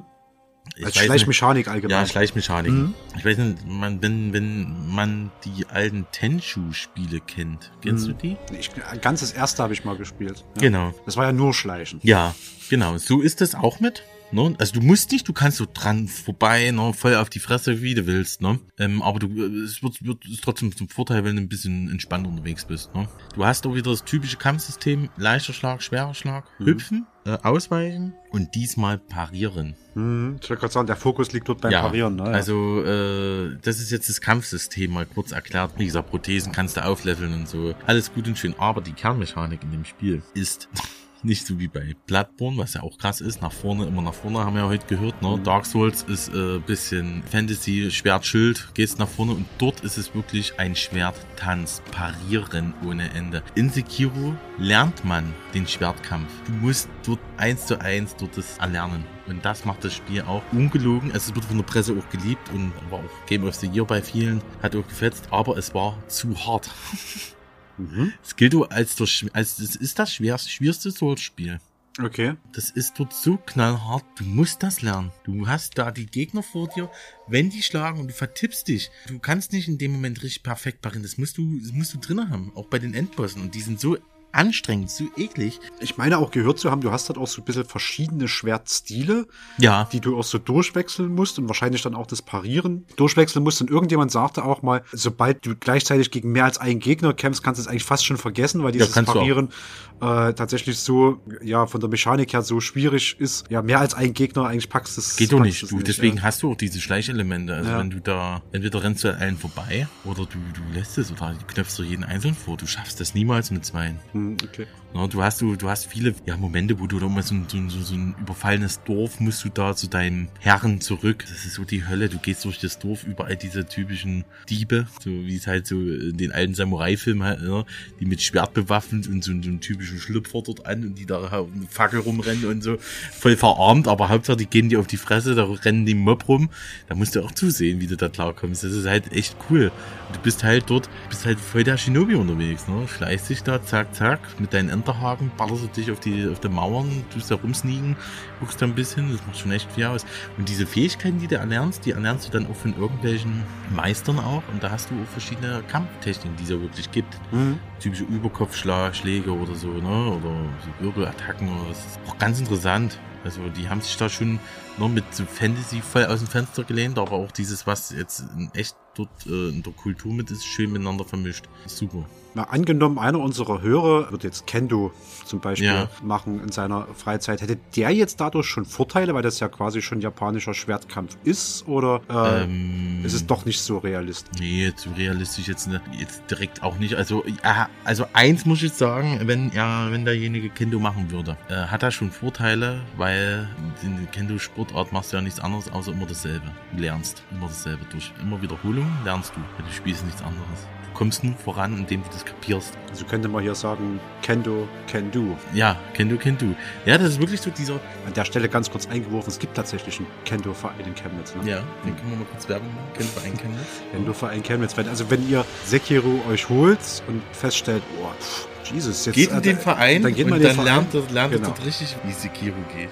Startvorteile. Okay, aber, aber genug des Werbeblocks, wieder zurück zum, zum Game. Genau. Nee, ähm, es ist wirklich tatsächlich ein reiner Schwertkampf, den du lernst in dem Spiel. Und das ist eigentlich ein Tanz. Du tanzt, du guckst, du bewegst dich. Okay, wann schlägt der, wann pariere ich, wann muss ich schlagen? Mhm. Kannst du so Haut drauf machen. Aber das Spiel belohnt, also ich finde das Spiel ist so knüppelhart, dass es aber wiederum sehr belohnt. Also ich bin, hab das Spiel durchgespielt. Die Hölle war's. Und ich muss dazu auch sagen, ein Elite-Controller der Xbox ist da draufgegangen. Äh, warte, warte, also es gibt die, die Variante g- kaputt geknallt auf dem Knie, es gibt die Variante Nein. durchs Zimmer geflogen und Durchs kaputt. Zimmer geflogen war. Ah, okay, Das war ja es- zwei. Es gibt, die es, ja, Moment, es gibt, es gibt mehrere Varianten. Es gibt ja auch noch die Variante aus dem Fenster gesegelt, aber okay, Variante 2. Soweit, das war Variante 2. Die Mhm. Kontrolle voll verloren, ne? Ja, war nicht schön. Du bist nächsten Tag gleich nochmal äh, GameStop gefahren und hast du gleich mal so einen Billig-Controller geholt, ne? Voll enttäuschend und dann, ja. Wenn wir gerade so im, Lernt man auch, wie dumm du eigentlich bist, dass du wegen, wegen sowas, wegen eines Versagens da ausrastest. Ne? Aber es hat bis jetzt noch kein Spiel geschafft bei mir. Ich bin Ah, echt die gute Person. es hat, es hat halt jeder seine Mechanismen, ne? Ja. Und, und besser ein Controller als irgendwie äh, eine Person. Ja, na, natürlich, sowieso. Sowieso. Aber wo wir gerade so in diesem Anekdotenbereich und Erlebnissebereich Ja. sind, gibt es da auch so memorable Momente? Ja, auf Mhm. jeden Fall. Also, was ich richtig hübsch finde, ist die Burg Ashina, das Leveldesign. Burg Ashina ist richtig hübsch. Und mein Traum ist es auch mal wirklich auf so einer japanischen Burg Kendo zu rumzulaufen üben. Und Kendo zu machen. Genau. ja. Richtig hübsch. Die Spielwelt, das Leveldesign ist richtig cool. Mhm. Aber Bosskämpfe, ah, Bosskämpfe. Also ein Zwischengegner hat mir mal den Controller gekostet, weil ich jetzt nicht wieder hieß. Das war aber so ein Fußkämpfer, der wo, äh, man eigentlich nur in Geduld sich lernen muss, wann du ausweist, wann du einen gewissen Art von Block machst oder wann du einen normalen Par Parade machst und so weiter. Aber schlimmsten Bosse war für mich der Affe, der mit Kacke wirft. Was? Ja. Was, was war da eine Pelzmühle oder was? Ja, genau. Ich war, das ist ein Riesen. Du kommst irgendwann im späten, im späten Verlauf des Spiels kommst du in so einen Gebirgspfad. Und irgendwann kommst du vor, vor so einen Mega-Ape, grauen Geist, der riesig ist. Okay, ja. Und der nicht nur auf dich eintrischt, der da mal so riesengroß wie so ein Gorilla ist, ne, der nicht nur voll auf dich eintrischt ohne Ende, sondern in irgendeinem Moment knallt er dir mal ein Stück Scheiße, was sich aus dem Arsch zieht, dir entgegen und ballert dir einen übelsten Ver Status vergiftet. Eigentlich geht das war's dann. Du, Kacke? Kacke werfen ist ein Kacke viel zu werfen ist einfach tot. Ist ein viel, Kacke werfen Ja. ist ein viel zu unterschätzter Move. Also ja, ich, ich, fand's so krass. Ich Ja. damit null gerechnet. So, was ist denn jetzt los? So, bumm. So, zack. mehr Fighting Games müssten diesen, diesen Spezialmove Ich haben. finde ich Kacke auch. Bei werfen. Street Fighter kenne ich das mal so. Street Fighter, genau. Nicht nur Shoryuken, sondern einfach mal Shoryuken. Kack dich zu. ja, unterschätzter Move. Ja, Okay. finde ich auch gut. Ja. Nee, ansonsten, ähm, der Genshiro Ashina ist, war für mich so ein Moment, den triffst du auch in der Burg Ashina und im mehrfachen Spiel. Der ist so ein Mordstyp und der kämpft auch so knallhart. Da habe ich viele, viele, viele Tote hatte ich da. Für mich ja wieder ein Game, was ich hauptsächlich von außen betrachte, aber ich Ja. äh, habe nach deiner Beschreibung aber auch nicht so das, das Interesse daran, Ja. wenn es noch härter als Dark Souls ist, aber so ein Gegner, an den ich mich erinnere, und beziehungsweise also, äh, erinnere wäre falsch, aber den ich ein paar Mal sehe, vielleicht ist ich weiß gar nicht, wo, in welchem Zusammenhang das steht, aber an irgendeiner Stelle läuft man auf diesen Pagodendächern, wo es so, so, so dieses Türmchenmäßige hochgeht, lang und Das ist da kommt Ashina. kann sein, kann sein, weiß ich nicht. Äh, Und dann kommt so ein, fängt aus dem Himmel irgendwo so ein Schrei an und der zieht sich einfach komplett durch und irgendwie in einem Bruchteil einer Zehntelsekunde kommt dort irgendwo aus dem Himmel raus so ein äh, mit ganz strubbeligen Haaren und wirr guckender Typ irgendwie auf dich zugestürzt und schlägt halt scheinbar voll in dich ein. Äh, was zum Beischlaf ist denn das? Wa- wa- Das Was? sind so die Fallen von, von From Software. Äh, das ist äh, ein Rabentyp, nennt sich Raben, Rabenkämpfer ist das, glaube ich. Genau, die, die sind echt eklig. Die tänzeln um einen rum normalerweise, aber dir siehst du dann am Himmel so einen Drachen. Ja. Und, und wenn du dann einen gewissen Point auf der Burg Ashina überschreitest, dann, dann, geht's kommt los. runtergestürzt Dann hörst du so. ganz langsam nur. Das habe ich in verschiedenen Versionen Oh, gesehen ja. und die ersten dreimal oder sowas hat, hat der, der betreffende Spieler oder Spielerin gar nicht erst mitgekriegt, weil Nee, so im Hintergrund nicht. so ein Geräusch ist. Und Was dort, wo es laut wird, einfach nur. dort, dort wo es laut wird, schlägt schon in dich ein. Was ja. ist denn das? Ja. Aber das ist schon mega cool. Also es gibt so verschiedene Gegnertypen. Auch jeder kleine kann dich zerbumsen. Das ist halt. No, Souls-like halt. Ja, Souls-like, aber äh, straffe Art von Souls-like. Und das war auch so ein bisschen zu schwer, das haben sie auch gesehen. Aber trotzdem war das Spiel sehr erfolgreich. Also, ich glaube, die ersten paar Wochen 10, äh, 2 Millionen Verkäufe, ne? Zwei Millionen Mal verkauft, ja, auch mehrere Awards und sowas Genau. ne, eingesammelt. Ja, das sowieso, da, weil das ist halt. Es sieht schon gut, es sieht schon gut aus, finde so ich. Ne? Und Also, das, man soll ja auch nicht davon, wenn man sagt, okay, wir haben jetzt jedes Spiel sollte man sich da mal drauf einstellen. Ne? Äh, gerade so ein Sekiro, es ist, ich habe es letztens immer wieder mal installiert und, und ach, das ist so geil. Sorry, das ich werde es so ich mit der. Kneifzange nicht anfassen, Ja, so das kann ich dir so, sagen. Äh, weil selbst wenn ich wahrscheinlich mal gut genug bin, über die ersten ein, zwei Gegner hinwegzukommen, dann ist schon wieder irgendjemand in, in Korea, der mir das auf einem Guitar Hero Controller Sowieso, äh, sowieso. wer Es da gibt da Raum sich befindet, es gibt da ja, Typen ja. im Internet, wenn du dich so abmühst, ne, wo du denkst, boah, Mhm. Alter, was ist dann? Es gibt Typen, die machen da, jetzt musst du dann hier und dann da und dann hüpfst du. Hey, ist doch voll easy. Aber die, die Endeffekt, es ist so, so, so, so, so typisch, ne? Du musst die Ruhe bewahren, du musst die Entspannung bewahren und du musst die Kontrolle. Also wichtig ist ja beim du hab, habe die Kontrolle. Das ist das, was das Spiel mich auch gelehrt hat. Und ich bin dankbar, dass ich dort mal gut ausgeflippt bin und habe den Controller zerdroschen. Da, weil das wird mir nie wieder passieren in meinem Leben. Frustrationstoleranz hat, hat man schön äh, gelernt. der beste Ort, um seine Frustru Frustrationstoleranz zu erhöhen und äh, sich zu wappnen, bevor man. Jeder, äh, ja genau, jeder Gamer kann sich zur Selbstfindung dieses Spiel mal annehmen.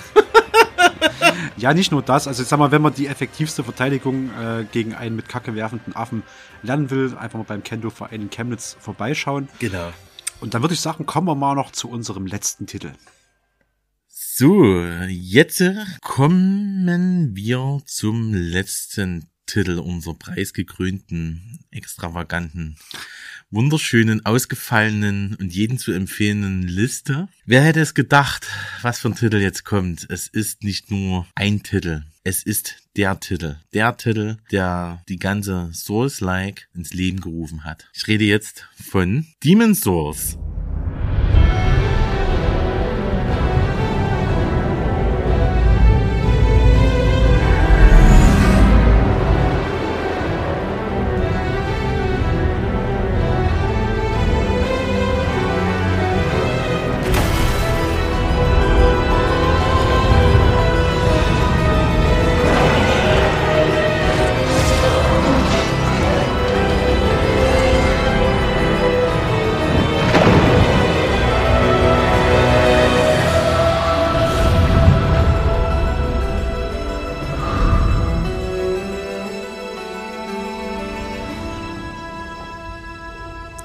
Ja, Demon Souls ist ein Souls-like.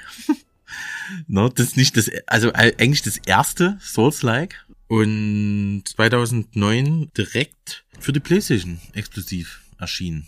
PlayStation Leider. 3 damals, PlayStation, ne? PlayStation 3.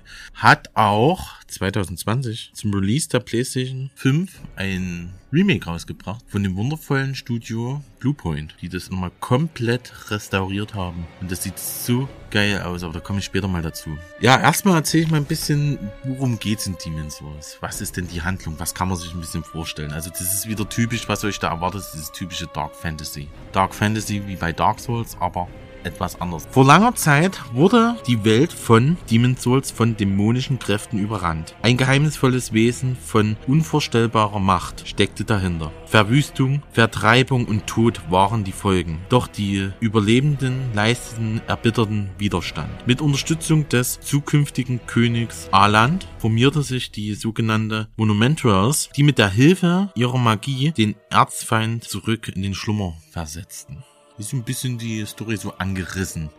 Ich möchte jetzt nicht direkt drauf eingehen, was wie wo ist, weil es ist jetzt nicht so krass wie bei Dark Souls, wo du vieles so kryptisch erzählt und natürlich auch, aber es hat trotzdem einen gewissen roten Faden. In dem Spiel ist es auch so, dass die NPCs viel, viel, viel dir von der Story erzählen. Vieles kriegst du bei Texten mit, die du dir erlesen kannst. Aber nichtsdestotrotz ist es sehr gut und entspannt gehalten, weil man hat jetzt diese Welt von Demon's Souls und diese Demon's Souls spielt sich in den Nexus ab. Also der Charakter steht wieder in diesem Nexus auf. Dort lernt er eine gute Jungfrau kennen. Mit Hilfe der Jungfrau erlangt er zu dämonischen Kräften durch Dämonenseelen, die du dort auch farmst mit erschlagenen Gegnern und so weiter. Und in dieser Welt hat man verschiedene Level-Hubs. Also du kannst durch diesen Nexus gehen und siehst dann so, okay, hier ist jetzt ein Keilstein mit diesem Keilstein, also sozusagen Art Fast Travel ne, Funktion, wo du dann an dieses Bonfire, aber das war damals nicht Bonfire, das hieß dort immer Keilstein. Und dort kannst du sozusagen in diese Welten da abtauchen. Du hast dort äh, fünf Levels. Alle Level haben drei Bosse. Schön knackig, schön rund. Jedes Level ist abwechslungsreich. Es gibt coole, anschauliche Levels, dreckige. Es macht unheimlich Spaß, diese verschiedene, verschiedene Art dieser Dark Fantasy zu erkunden nur diese Levels zu erkunden. Also ich kann mich jetzt nur kurz dran erinnern, die, die erste, das erste Level ist so eine richtige alte Burgruine. Du gehst dort so eine riesen Brücke entlang. Und diese Brücke ist alles niedergebrannt. Es, also es zeichnet sich Krieg, Tod, Elend. Kommst erstmal an, kommt erstmal ein Drache runter, erstmal loslegt. Dann gehst du weiter, alles schön verzweigt, verzahnt. Du triffst auf NPCs, mit denen du labern kannst. Gewisse Items helfen dir weiter. Das ist halt wirklich cool. Man hatte noch ein anderes Level, ne? das nennt sich dann die Sturmklippen, wo dann so im Himmel auf einmal so riesen Dämonen, dämonenartige Rochen langkleiden. Also das ist wirklich sehr cool teilweise, sehr stimmig, sehr eindrucksvoll mega cool. Und du musst halt diese, diese, diese Welt sozusagen befreien. Ja, großartig brauchen wir jetzt nicht in der Story nochmal rein, groß reingehen. Ähm, Viel wichtiger ist dieses Spieldesign, was sie da entwickelt haben, das allererste Mal und aber auch dieses Leveldesign, was es so ausgemacht hat. Gerade mit diesem Hub-System, mit dieser Nexus, das hast du ja dann später gar nicht mehr. Dieses Spiel war auch, das kann man dazu auch sagen, 2009 rausgekommen, natürlich exklusiv für PlayStation 3 und Sony ärgert sich bis heute darüber. Ich meine, die hatten einen Exklusivvertrag mit denen abgeschlossen vom Software, aber die dachten, oh nee, viel zu schwer, zockt eh keiner. Hatte am Anfang nicht so viele Verkaufs äh, Verkaufszahlen. Ding kam erst im Nachhinein richtig krass an, wo dann der Westen auch danach gebrüllt hat. Es war eine Rarität. Es hat sich danach verkauft wie warm, wie, wie, wie geschnitten Brot, aber Sony hat halt den Exklusivvertrag damals schon aufgehoben. Da habe ich gedacht, ja nee, sorry, das, das, das wird hier nichts bringen. Aber war es nicht auch ziemlich buggy oder verwechsel ich das gerade? Äh, es war es ging mit dem Buggy her. Also das erste Demon's Souls auf der PlayStation 3 hatte schon ein paar Momente, aber das haben sie, konnten, konnten sie, glaube ich, ein bisschen nachpatchen dann. Mhm, okay.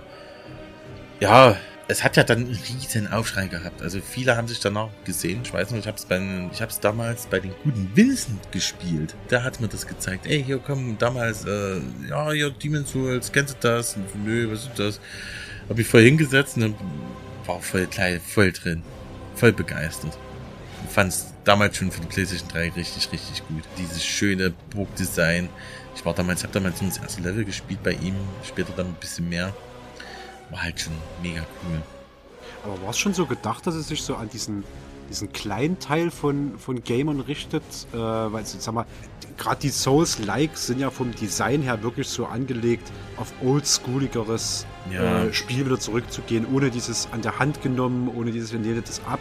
Ähm, Das wollte so- der Entwickler, genau. Mhm. Das, was du sagst, das wollte der Entwickler, das war seine Idee. Ja. Das war halt so seine Vision, dass du da auch wieder dieses Thema Geduld. Du darfst dich nicht so, du musst diesen Gegner, du musst halt abwarten. Du musst halt gucken, Sch- Schild hoch, ne? Äh, umkreisen, tänzeln, zack, Backstep, ne? Das Typische. Ist auch jetzt nicht so von den anderen Souls-like, natürlich ist es schwer, natürlich ist es hart. Und frustriert auch, aber ist jetzt nicht, ist jetzt nicht so wie die anderen Spiele. Es ist schon knallhart, also du kriegst auf die Fresse, ohne Frage. Ich bin dort mehrfach verreckt. Aber die Lernkurve ist dort anders, ne? Die, die, die, es gibt ja fiese Bosse, ne? Aber es ist jetzt nicht so knallhart und Sekiro-mäßig. Also ich habe es gar nicht gezockt, äh, weil natürlich wieder irgendwo so ein Exklusivtitel, für den ich mir jetzt nicht extra eine Konsole zulege. Äh, Ich wüsste nicht, dass es das gerade auf dem PC gibt. Hast du noch irgendwie einen beachtenswerten Moment, äh, Ja. den du noch mal, den du noch mal Nicht nur einen ach, beachten, beachtenswerten Moment. Äh, ich fange mal mit den, ich fange mal mit einem guten Boss an, der mir, der, der mir äh, Kraft geraubt hat. Und zwar der nennt sich Menschenfresser. Man muss sich das so vorstellen. Äh, man hat ja dort verschiedene Welten. Und in dieser ein, einen Welt, das ist so, war so eine Art Gefängnis. Da hat man, äh, das war sowieso erstmal so ein bisschen labyrinthartig, mit mehreren St- Stockwerken. Und da äh, gab es einen Gegnertyp, hätte dir gefallen. Ich nannte sie Cthulhus. Das waren einfach Cthulhu-ähnliche Typen mit einer Glocke in der Hand, die dann gezaubert haben. Das wär dir, hätte dir voll gefallen. Das ist voll die Tentakelviecher. Ja? Ja. Wie geil. Naja, und äh, in diesem, diesem geil designten Level, was so wirklich richtig schick aussieht, so richtig auch so ein bisschen viktorianisch angehaucht, haben wir alles ein bisschen vermischt, gab's dann den Menschenfresser als Boss zwischendrin. Und der, oh Mensch, ey, ganz ehrlich, da hat mir, da, da hat mir die Kraft geraubt. Bist in diese, nee, durchs Nebeltor gegangen, hast du erstmal einen schönen schmalen Gang gehabt. Dann kommt der angerast. Dann hat er erstmal voll auf die Fresse gegeben. Du musst erstmal gucken. Gab's dann noch so ein dämmes Podest, wo man äh, erstmal zurückweichen konnte, alles drum und dran. Hat man den so ein bisschen niedergeknüppelt. Und was passiert dann noch? Kommt ein zweiter hinzu. Der eine ist ja nicht anstrengend genug. Voll Stress. Das hat mich echt viele Tode gekostet. Und, äh, also Boss will ich jetzt nicht weiter eingehen. Also wenn, wenn er Bock hat, genießt es einfach. Es ist echt dort echt entspannt. Echt, na, entspannt nicht, aber echt geil gemacht. Und eine Welt. Oder was heißt eine Welt? Also ein bestimmtes Level von den schönen Levels. Und zwar das Tal der Schändung und äh, Sumpf des Leids. Also man kann sich so ein bisschen an Dark Souls erinnern, ne? Die, die, die, äh, wie, wie hieß die, die, die inne? Blighttown? Mhm. Genau, so ein bisschen ist es angelehnt, das Tal der Schändung. Alles ein bisschen verwinkelt, abgefuckt. Überall kommen Kunden in, entgegen. Hupfen dich an, spießen dich nieder und so weiter. Und das geht noch, aber das wird trotzdem so vom Art her ekelhaft, wo es gar nicht ging. Und die haben immer noch so, einen schönen, äh, wenn die dich wieder anpieksen, ne, bist du schön Status vergiftet. Und da ist es jetzt nicht so, dass es wie bei Dark Souls irgendwann abklimmt. Sondern entweder nimmst du so ein Kraut oder nicht. du bist tot. Ja, ist halt dann so. Ja. Und äh, was noch schlimmer war, war der Sumpf, der Sumpf des Leids ist auch so eine richtige Matschepampe, die ganze Zeit so ein riesiger unterordentlicher, höhlenartiger Sumpf, der nicht nur vollgespickt ist mit vielen Gegnern, ekligen Gegnern, Riesengegnern. Und das Ding ist, du, du, du bewegst dich auch durch den Sumpf eklig, kannst nicht ausweichen und so weiter, du bist eigentlich voll am Arsch. Also null mobil, außer man kriegt dort irgendwo so einen Ring her, den man, jetzt kommt's auch noch, dieses Spiel hat immer so eine Weltentendenzen aufgebaut, wovon man erstmal, das wird er wieder nicht erklärt nix erklärt. Mhm. Je öfters du mit deiner menschlichen Erscheinungsbild in so einer Welt stirbst, desto krasser du die, ist die, ist die, ist die in der dunklen Phase. Also dunkel angehaucht. Kann man so vorstellen wie, ja, hell-dunkel im Moment, ne? Bist du nicht gestorben, beziehungsweise nur als Hülle gestorben, wo du leider auch nur die Hälfte der Energie hast, ähm, ist die Weltentendenz weiß. Und äh, stirbst du als Mensch, Du kannst du nur als menschliche Form, kannst du dort erlangen, wenn du Dämonen besiegst, kriegst du eine menschliche Form wieder. Äh, kannst du die, und du stirbst dort, kriegst du dort eine, Welten, eine dunkle Weltentendenz.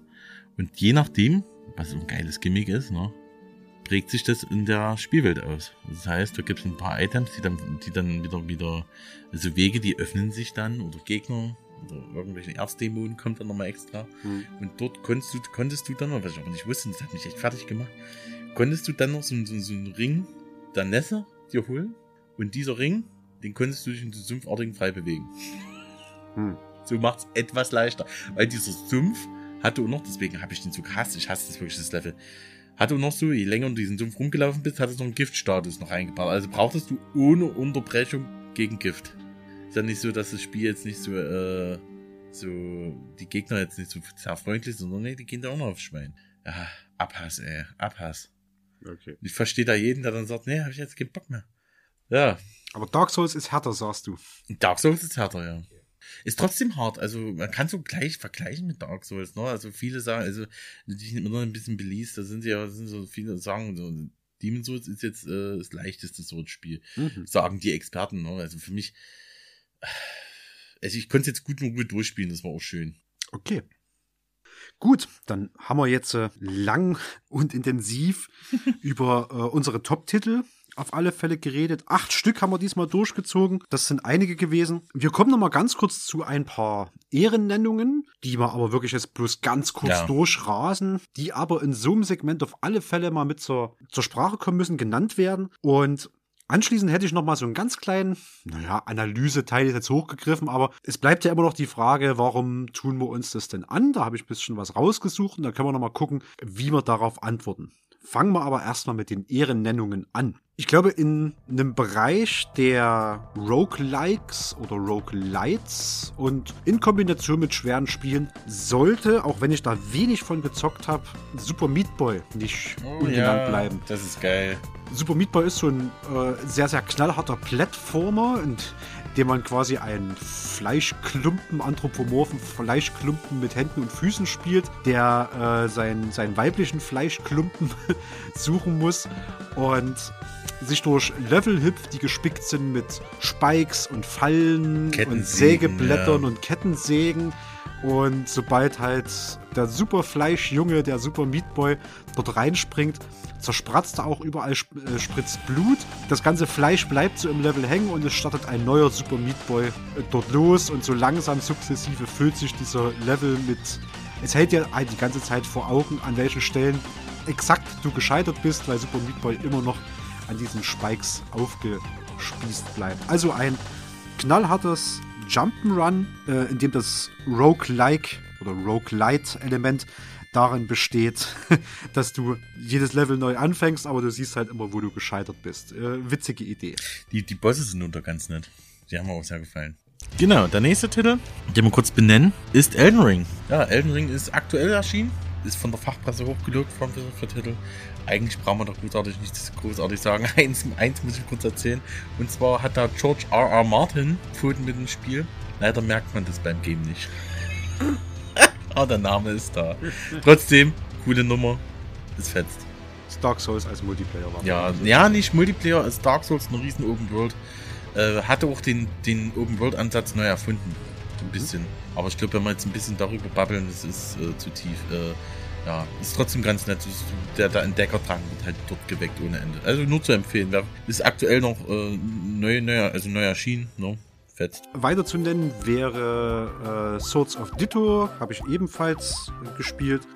Glaube ich, auf dem PC, aber ich könnte mir, ich habe es nicht recherchiert, aber ich könnte mir vorstellen, dass es das auch so ein bisschen auf Handhelds geben dürfte. Bei Swords of Ditto, das ist sehr, sehr in sehr niedlicher Comic-Grafik, Top-Down, so ein bisschen Twin-Stick-Shooter-mäßig, obwohl es auch relativ viele Nahkampfwaffen gibt und man erforscht eine auch so ein bisschen verfluchte Welt kämpft sich da durch und jedes Mal, wenn man stirbt, hat man praktischerweise vorneweg noch irgendwo einen Erben hinterlassen, der Jahrhunderte später, ja, nicht Jahrhunderte, wie so ist, Jahre später die alte Legacy aufnimmt und seinem, seinem Vorfahren dort nacheifert.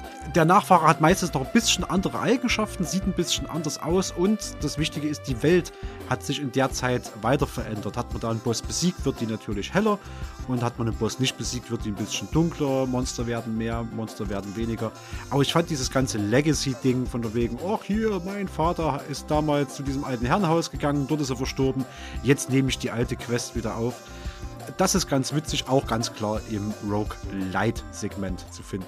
Der nächste Titel ist äh, unbedingt mitzunennen und zwar Sifu.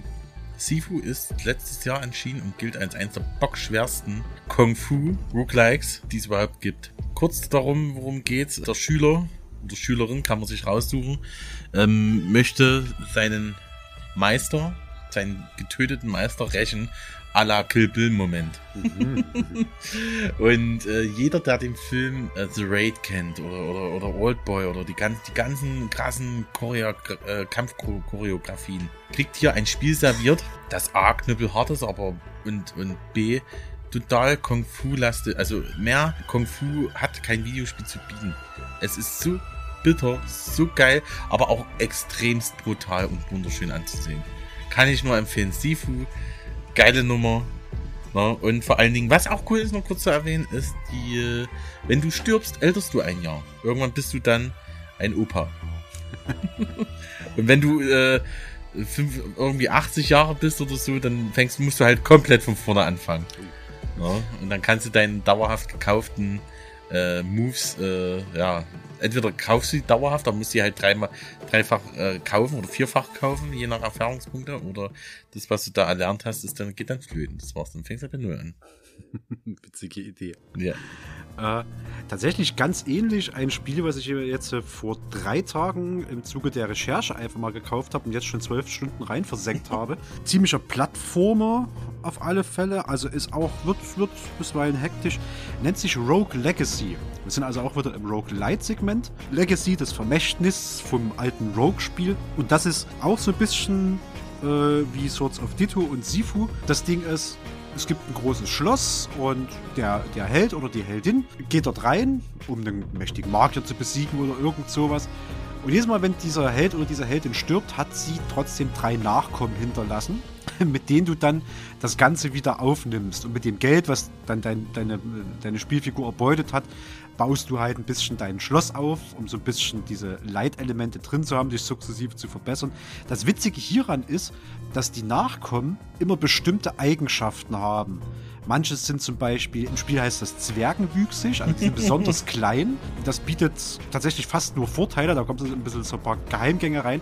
Es gibt aber auch Merkmale wie farbenblind, dann wird das Spiel auf einmal komplett schwarz-weiß oder das Spiel, dass du so spontane Muskelzuckungen hast, dann wackelt ab und zu mal der Bildschirm. Es gibt aber auch Eigenschaften wie homosexuell. Dann steht dein, dein Held oder deine Heldin eben auf das gleiche Geschlecht, aber es hat halt sonst witzigerweise null Auswirkung. Es ist halt einfach nur homosexuell. Punkt.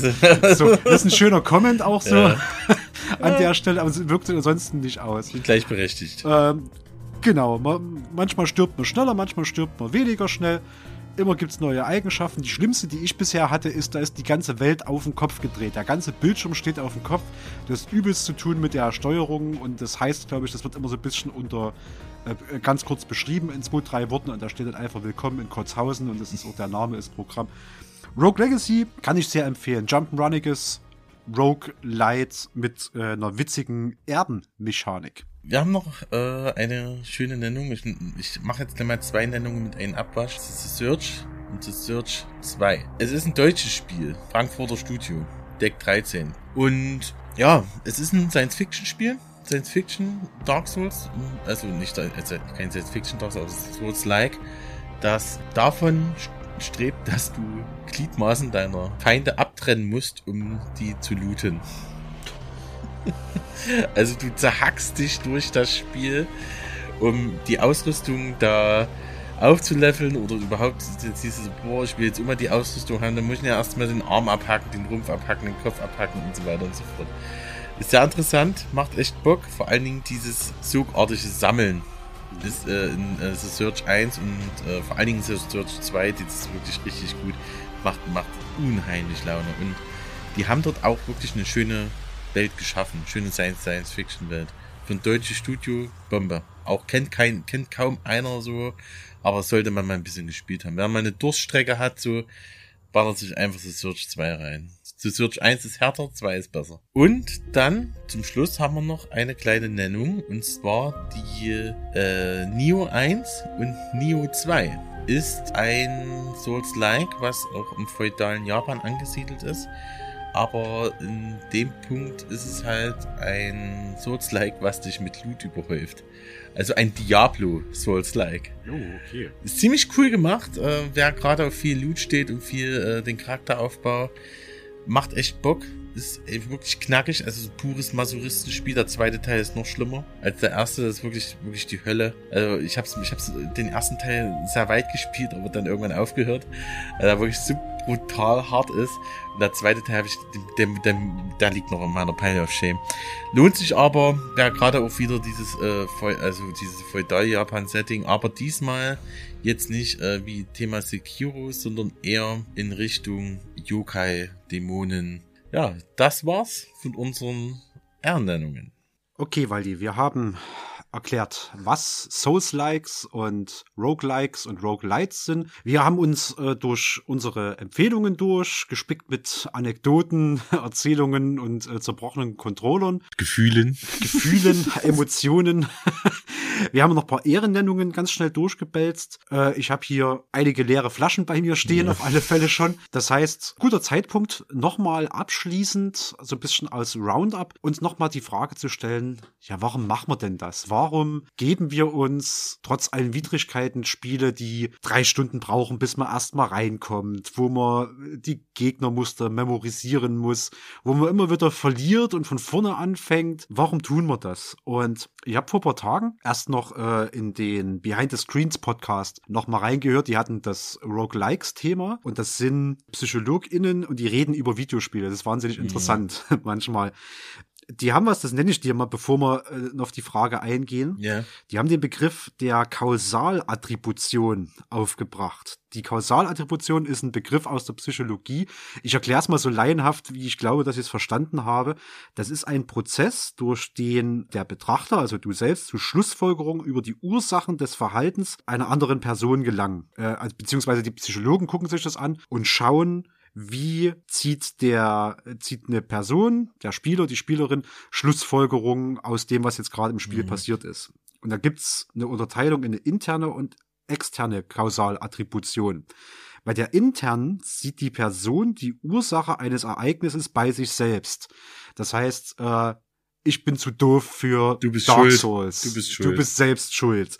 Ne? Persönlichkeit, Charakter, Einstellung, das sind Merkmale bei der internalen Kausalattribuierung oder Attribution, die sagen, okay, ich bin gescheitert, daran bin ich schuld. Bei der externen sieht die Person die Ursache bei anderen Personen, Umwelteinflüssen oder Faktoren. Das Spiel ist zu schlecht. Mein Controller ist scheiße. Äh, die Sonne hat geblendet. Also alles, wo du es von dir Der wegschiebst. Partner hat gerufen. genau. ne? Die kam im Prinzip darauf hinaus, und das ist ja komplett nachvollziehbar, so Scheitern aus eigener Inkompetenz, internale Kausalattribuierung, fühlt sich schlecht an. Gerade bei Souls-Likes-Spielen kommt das häufig vor und zwingt zu so einer Auseinandersetzung mit dem eigenen Scheitern statt reinem Spaßeffekt. Du bist nicht nur der Held, sondern du scheiterst und du musst dich selbst damit auseinandersetzen. Und da ist natürlich die Frage, setzt da ein Lerneffekt ein, setzt da eine Persönlichkeitsbildung ein, wenn du das immer wieder machst. Bei den Rogue-Likes war es eher so Player Progression versus Character Progression. Das heißt, Player Progression, du wirst als Spieler besser, während das Spiel immer bei Null startet. Das ist so ein bisschen auch bei dem Souls-like dieses, ich lerne die Gegnermuster. Ja. Na, das ist ja nichts, was du deinem Charakter durch Werte erhöhen kannst, sondern du musst das ja selber als Spieler vom Gerät lernen. Und Character Progression ist äh, dein Charakter, deine Spielfigur entwickelt sich weiter. In Roguelikes war das jetzt eher, weil du ja immer bei Null startest. Du kriegst einfach mehr Werkzeuge an die Hand. Mehr Waffen wie bei Hades, mehr Spielkarten wie bei Loop Hero, so in der Richtung. Und dadurch wird einfach die Breite, diese Improvisationsbreite, also je mehr, was du machen kannst äh, im Spiel, besser.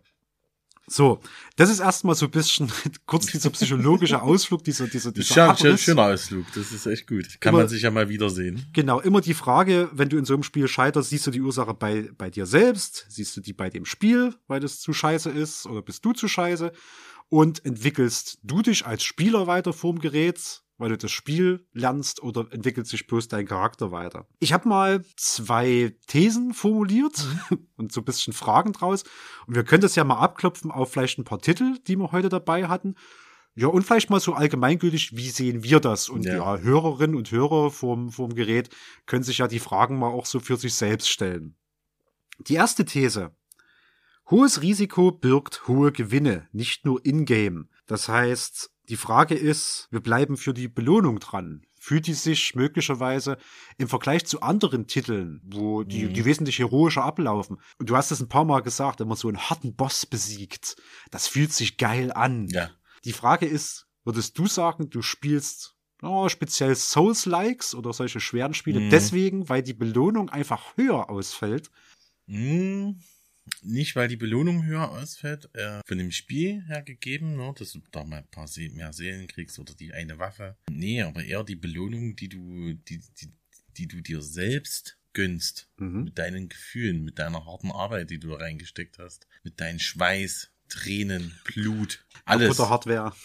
Oder Hardware, äh, Controller-Hardware, genau. Mhm. Nee, das ist schon, ja, das ist, das ist, äh, äh, da, da würde ich der These schon recht geben, weil das ist für mich immer, ich sag mal, weißt du, wie kannst du so einen krassen Bosskampf, es gibt ja Bosskämpfe, die sind ja echt easy going, ne? Mhm. Aber wenn dich einer so wirklich mal zehnmal bumst und du weißt nicht, ey, komm, geht mal auf den Sack. Und dann, dann sagst du, okay, du hast jetzt, du hast jetzt ein paar Mal das versucht, lass mal liegen, machst nächsten Tag mal. Und du sitzt dann einfach nach dem Kaffee früh, hast schön Urlaub da, sagst du, komm, jetzt äh, probierst du es nochmal. Ja. Und dann machst du den beim ersten Mal ohne Probleme platt. Ja, das fühlt sich natürlich Und geil das ist, an. wo du denkst, Alter, sag mal, wie bist du für ein geiler Gockel? Ja. Du bist Ja? zehnmal mit dem Kopf gegen die Wand gerannt. Genau, und beim, Tag beim davor, elften Mal fällt dann um. setzt du dich mit aller Ruhe und mit aller Geduld. Natürlich, das Ding ist, bist du extrem angespannt in der Situation. Also Mhm. ich bin nur nicht, also wenn, wenn du mal zum Arzt gehst, du müsst mal Herz-Kreislauf und hast ein Langzeit-EKG umhängen, ich spiel ja keine Souls-Spiele, weil da, da denkt der Arzt, mal, geht's noch? du bist ja voll, die Pumpe, die macht ja alles mit. Und das ist halt die Anspannung, die löst sich dann total. Ja. Und es geht dann einen euphorischen Glücksgefühl aus. Da würde ich der These schon recht geben. Ja. Aber nicht vom Spiel belohnt, sondern von sich selbst belohnt. Natürlich, du da Bock drauf hast und sagst, jetzt lasse ich mich drauf ein, jetzt gebe ich mich da äh, in die Spiel hin und dann, dann hey ich richtig geile Arschtritte. Mhm. Also Mhm. wird es wahrscheinlich stimmen. Die Belohnung fällt höher aus, auch wenn sie im Spiel selbst nicht so Mhm. groß ist. Aber du hast was gemeistert, äh, woran man gescheitert ist. Ich setz dem, ich setz dem mal entgegen, immer wenn ich jetzt bei, sagen wir bei Dark Souls, das habe ich ja auch mitgespielt, Ja. so, ne? Ich habe eine Woche an irgendeinem Boss gehangen, bin hundertmal gegen den angerannt. Irgendwann habe ich es geschafft, durch irgendeine glückliche äh, Verkettung von Ereignissen ihn zu besiegen, feier das ab. Und dann mache ich den Fehler, begebe mich ins, ins World Wide Web und guck mal, wie andere so angestunken haben. Und es dauert ungefähr zwei Minuten, bis ich ein neunjähriges koreanisches Kind finde, das das mit einem mit einem Guitar Hero Controller äh, Blind. durch, durchspielt, während sich im anderen Raum befindet Ja. oder sowas. äh, das zieht mich dann ehrlich gesagt wieder runter. Also klar, ich freue mich natürlich für die Person, dass es auf drei Kartoffeln durchgespielt hat und was weiß ich, was sie sich alle für, für krasse Controller rannehmen. Äh, Ich für mich finde die, die Belohnung aber auch in, in anderen Spielen. Da muss es nicht mal so ein Mhm. bockschweres sein. Also typische, typische äh, Machtfantasie, die man ja in vielen Spielen entwickelt.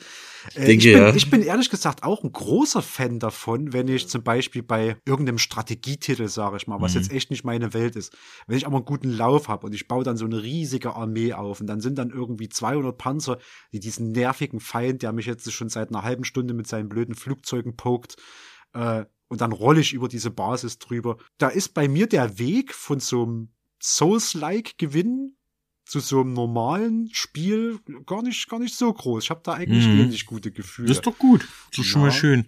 Ich leider jetzt nicht so. Also ich habe dann schon ein kleines Belohnungssystem, ne, das bei mir ausschüttet, aber diese Anspannung habe ich da nicht, diesen Stress. Hm. Weil es ist ja so, dass du die Spiele ja auch so konsumierst, nur das ist ja ein Unterhaltungsmedium. Ne? Ja, ja. Du kannst du nicht immer Bock auf solche Souls-Spiele haben, weil du musst dich ja voll konzentrieren.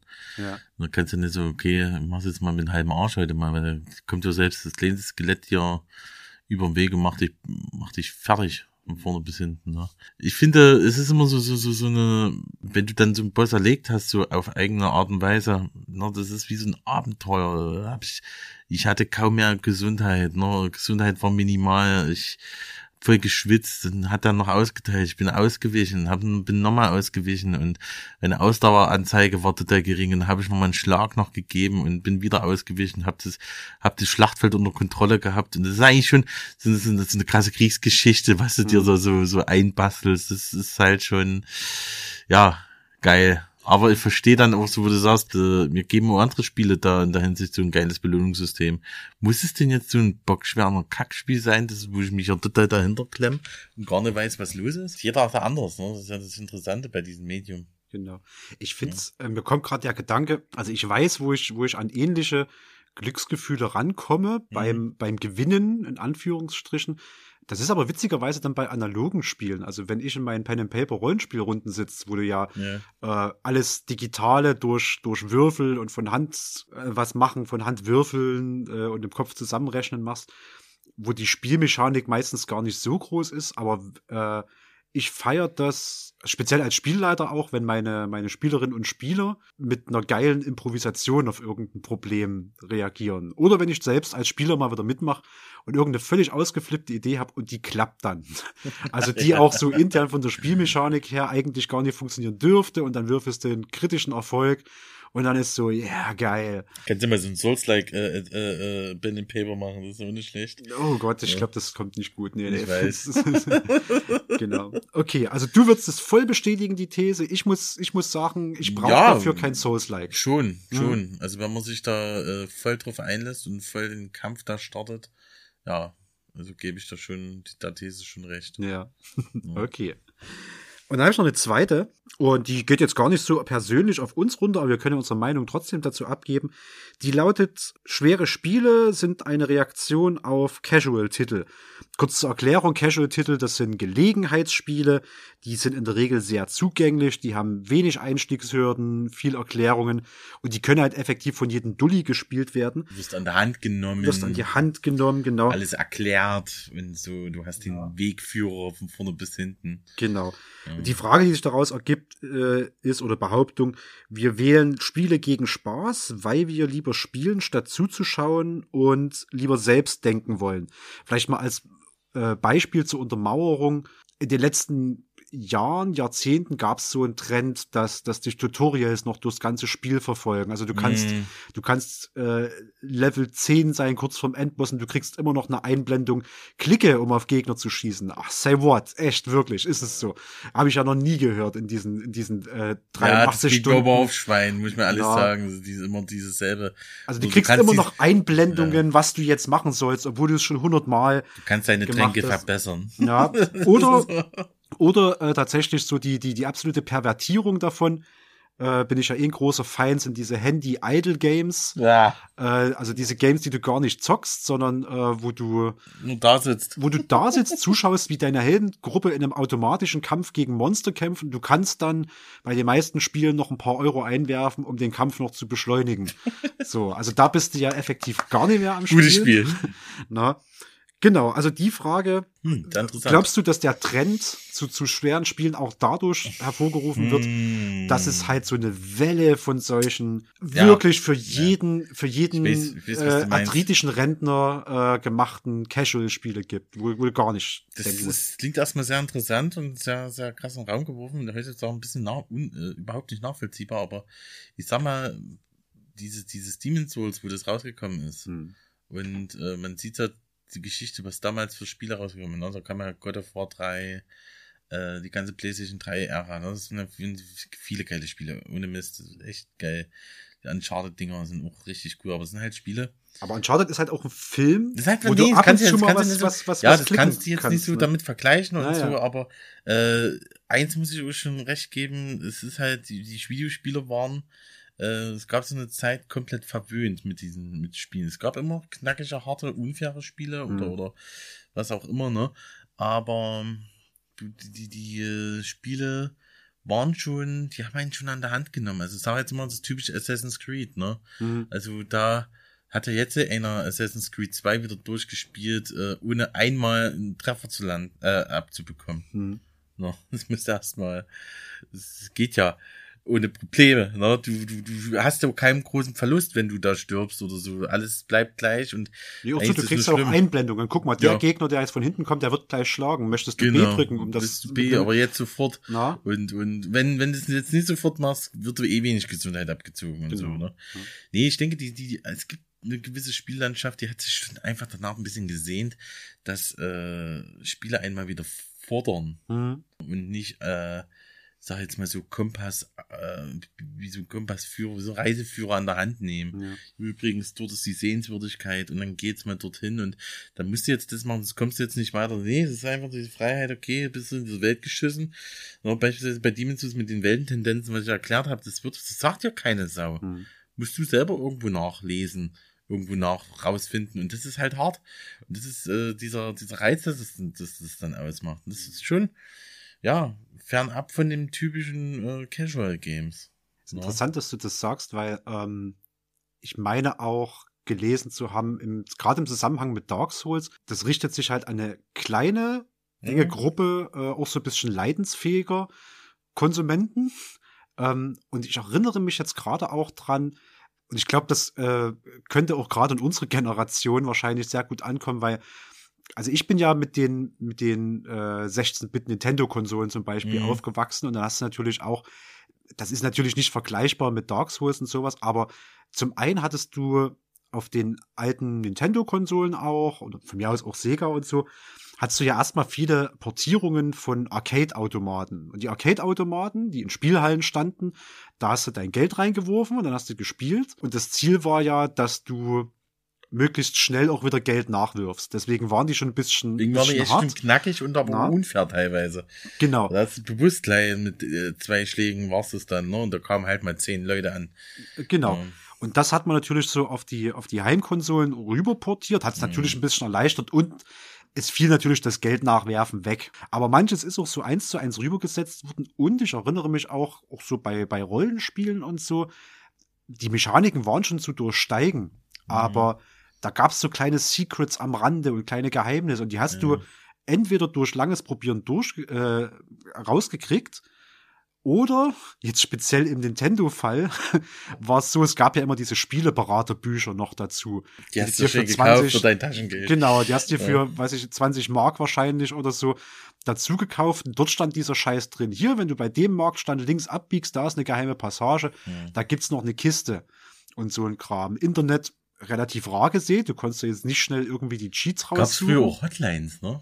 Und Hotlines, Ja, genau. da hast du dort angerufen für, für teuer Geld von, von deiner Mutti ihren äh, Telefonanschluss und konntest da der Hotline anrufen für Nintendo mal nachfragen, ey, was ist denn jetzt bei Zelda Link to the Past? Ich komme hier nicht weiter. Genau.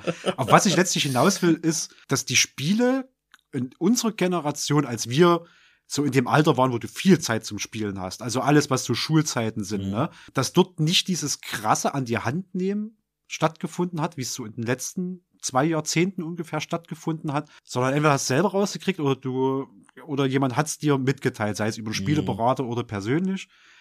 Dann war das jetzt weg, dann war wirklich dieses, oh, guck mal, blinkender, blinkendes Ausrufezeichen auf dem Gegner hinter mir, ich drück mal auf den Konterbutton, dann schalte ich den gleich mit einmal aus. Und jetzt kommt aber auch wieder so ein, so ein Ruf nach, ach, wir wollen es eigentlich auch gern wieder selbst rausfinden. Ja, das, das äh, Phänomen, gut, dass du das sagst, wir wollen das eigentlich gerne mal selbst rausfinden. Das Phänomen hat man jetzt bei aktuell bei Elden Ring. Mhm. Ist ja jetzt, äh, weiß gar nicht, rausgekommen, zwei, drei Monaten. Äh, ist ja hochgelobt, gilt ja als eins der besten Spieler. Aber es sind Presse, Pressemitteilungen, was du da hörst. Pressemitteilungen sind sowieso immer anders. Ich meine, die haben die ganze Zeit, jeden Tag mit Spielen zu tun und machen es aus Leiden, doch, machen schon aus denen ihr Job. Und irgendwann, wenn du dann mal irgendwas vorgesetzt kriegst, das mal komplett anders ist und mal dort bist du sowieso Feuer und Flamme. Deswegen, die sehen das mit so einem Presseauge. Aber da ist auch so, Elden Ring ist in der Hinsicht ein sehr, sehr gutes Spiel, weil du da null an der Hand genommen wirst, sondern du wirst in diese Welt geschissen und dann musst du die, kannst du die Welt erkunden. Du kannst überall hin. Da, gibt nichts irgendwas. Es gibt einen leichten Faden, der auf der Map zu sehen ist, aber sonst links, rechts kannst du alles erkunden. Und das macht den Anreiz aus.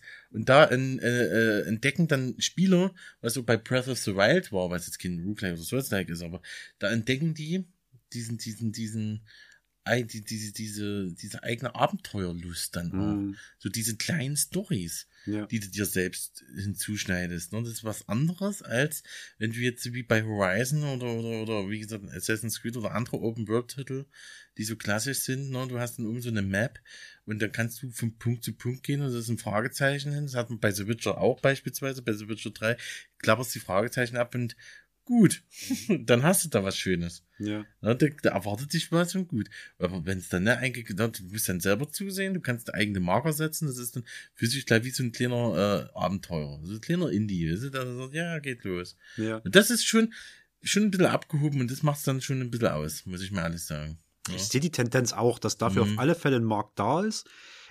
Ich weiß nicht, ob wir es jetzt einfach aus persönlichen Motiven ein bisschen überschätzen oder unterschätzen, weiß ich ja Mhm. nicht, wie groß der Markt eigentlich ist. Also es ist ja, es gibt doch, ich habe auch keine Einwände gegen Casual Games. Ich habe ich hab ein bisschen Einwände gegen Idle Games und auf dem Ja. Handy zocken. Aber Ich das auch. Ist, ist so ein individuelles, persönliches Ding. Das neue, das neue Diablo, ne? äh, Diablo Immoral, genau. Ja. Du, aber wenn du mehr Geld bezahlst, bist du, bist du ja schneller, äh, schneller. Bist du äh, gut, ne? Bist du gut, genau. Da kann ich nichts mit anfangen. Ich auch nicht. Aber äh, jetzt in dem speziellen Fall von Diablo Immoral äh, unterschätzen wir natürlich auch so ein bisschen den chinesischen Markt, für den es eigentlich gemacht ist. Ne? Der Das ist chinesische Markt, der ist echt, also der boomt ja richtig. Aber, oder vielleicht der ganze asiatische Hinsicht, Markt. Ich weiß nicht, ja, ja, na, die ist, meisten, so, ja.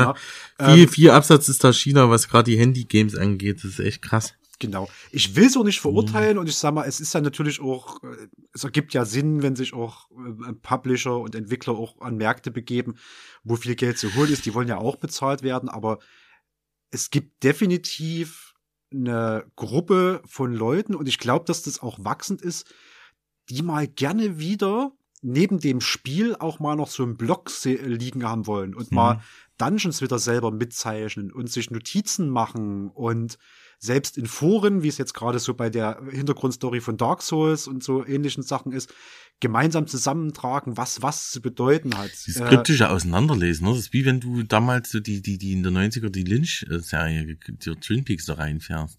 Und dann hast du dir nach und nach dir alles ein bisschen, kam dir ein bisschen entgegen, ne? Das ist schon, ja, das ist schon interessant. Ich denke mal, da, da, da, hat- da gebe ich dir recht. Das ist, da hast du wieder Bock, ein bisschen dich, dich da reinzufuchsen, weil das komplett anders ist. Ja.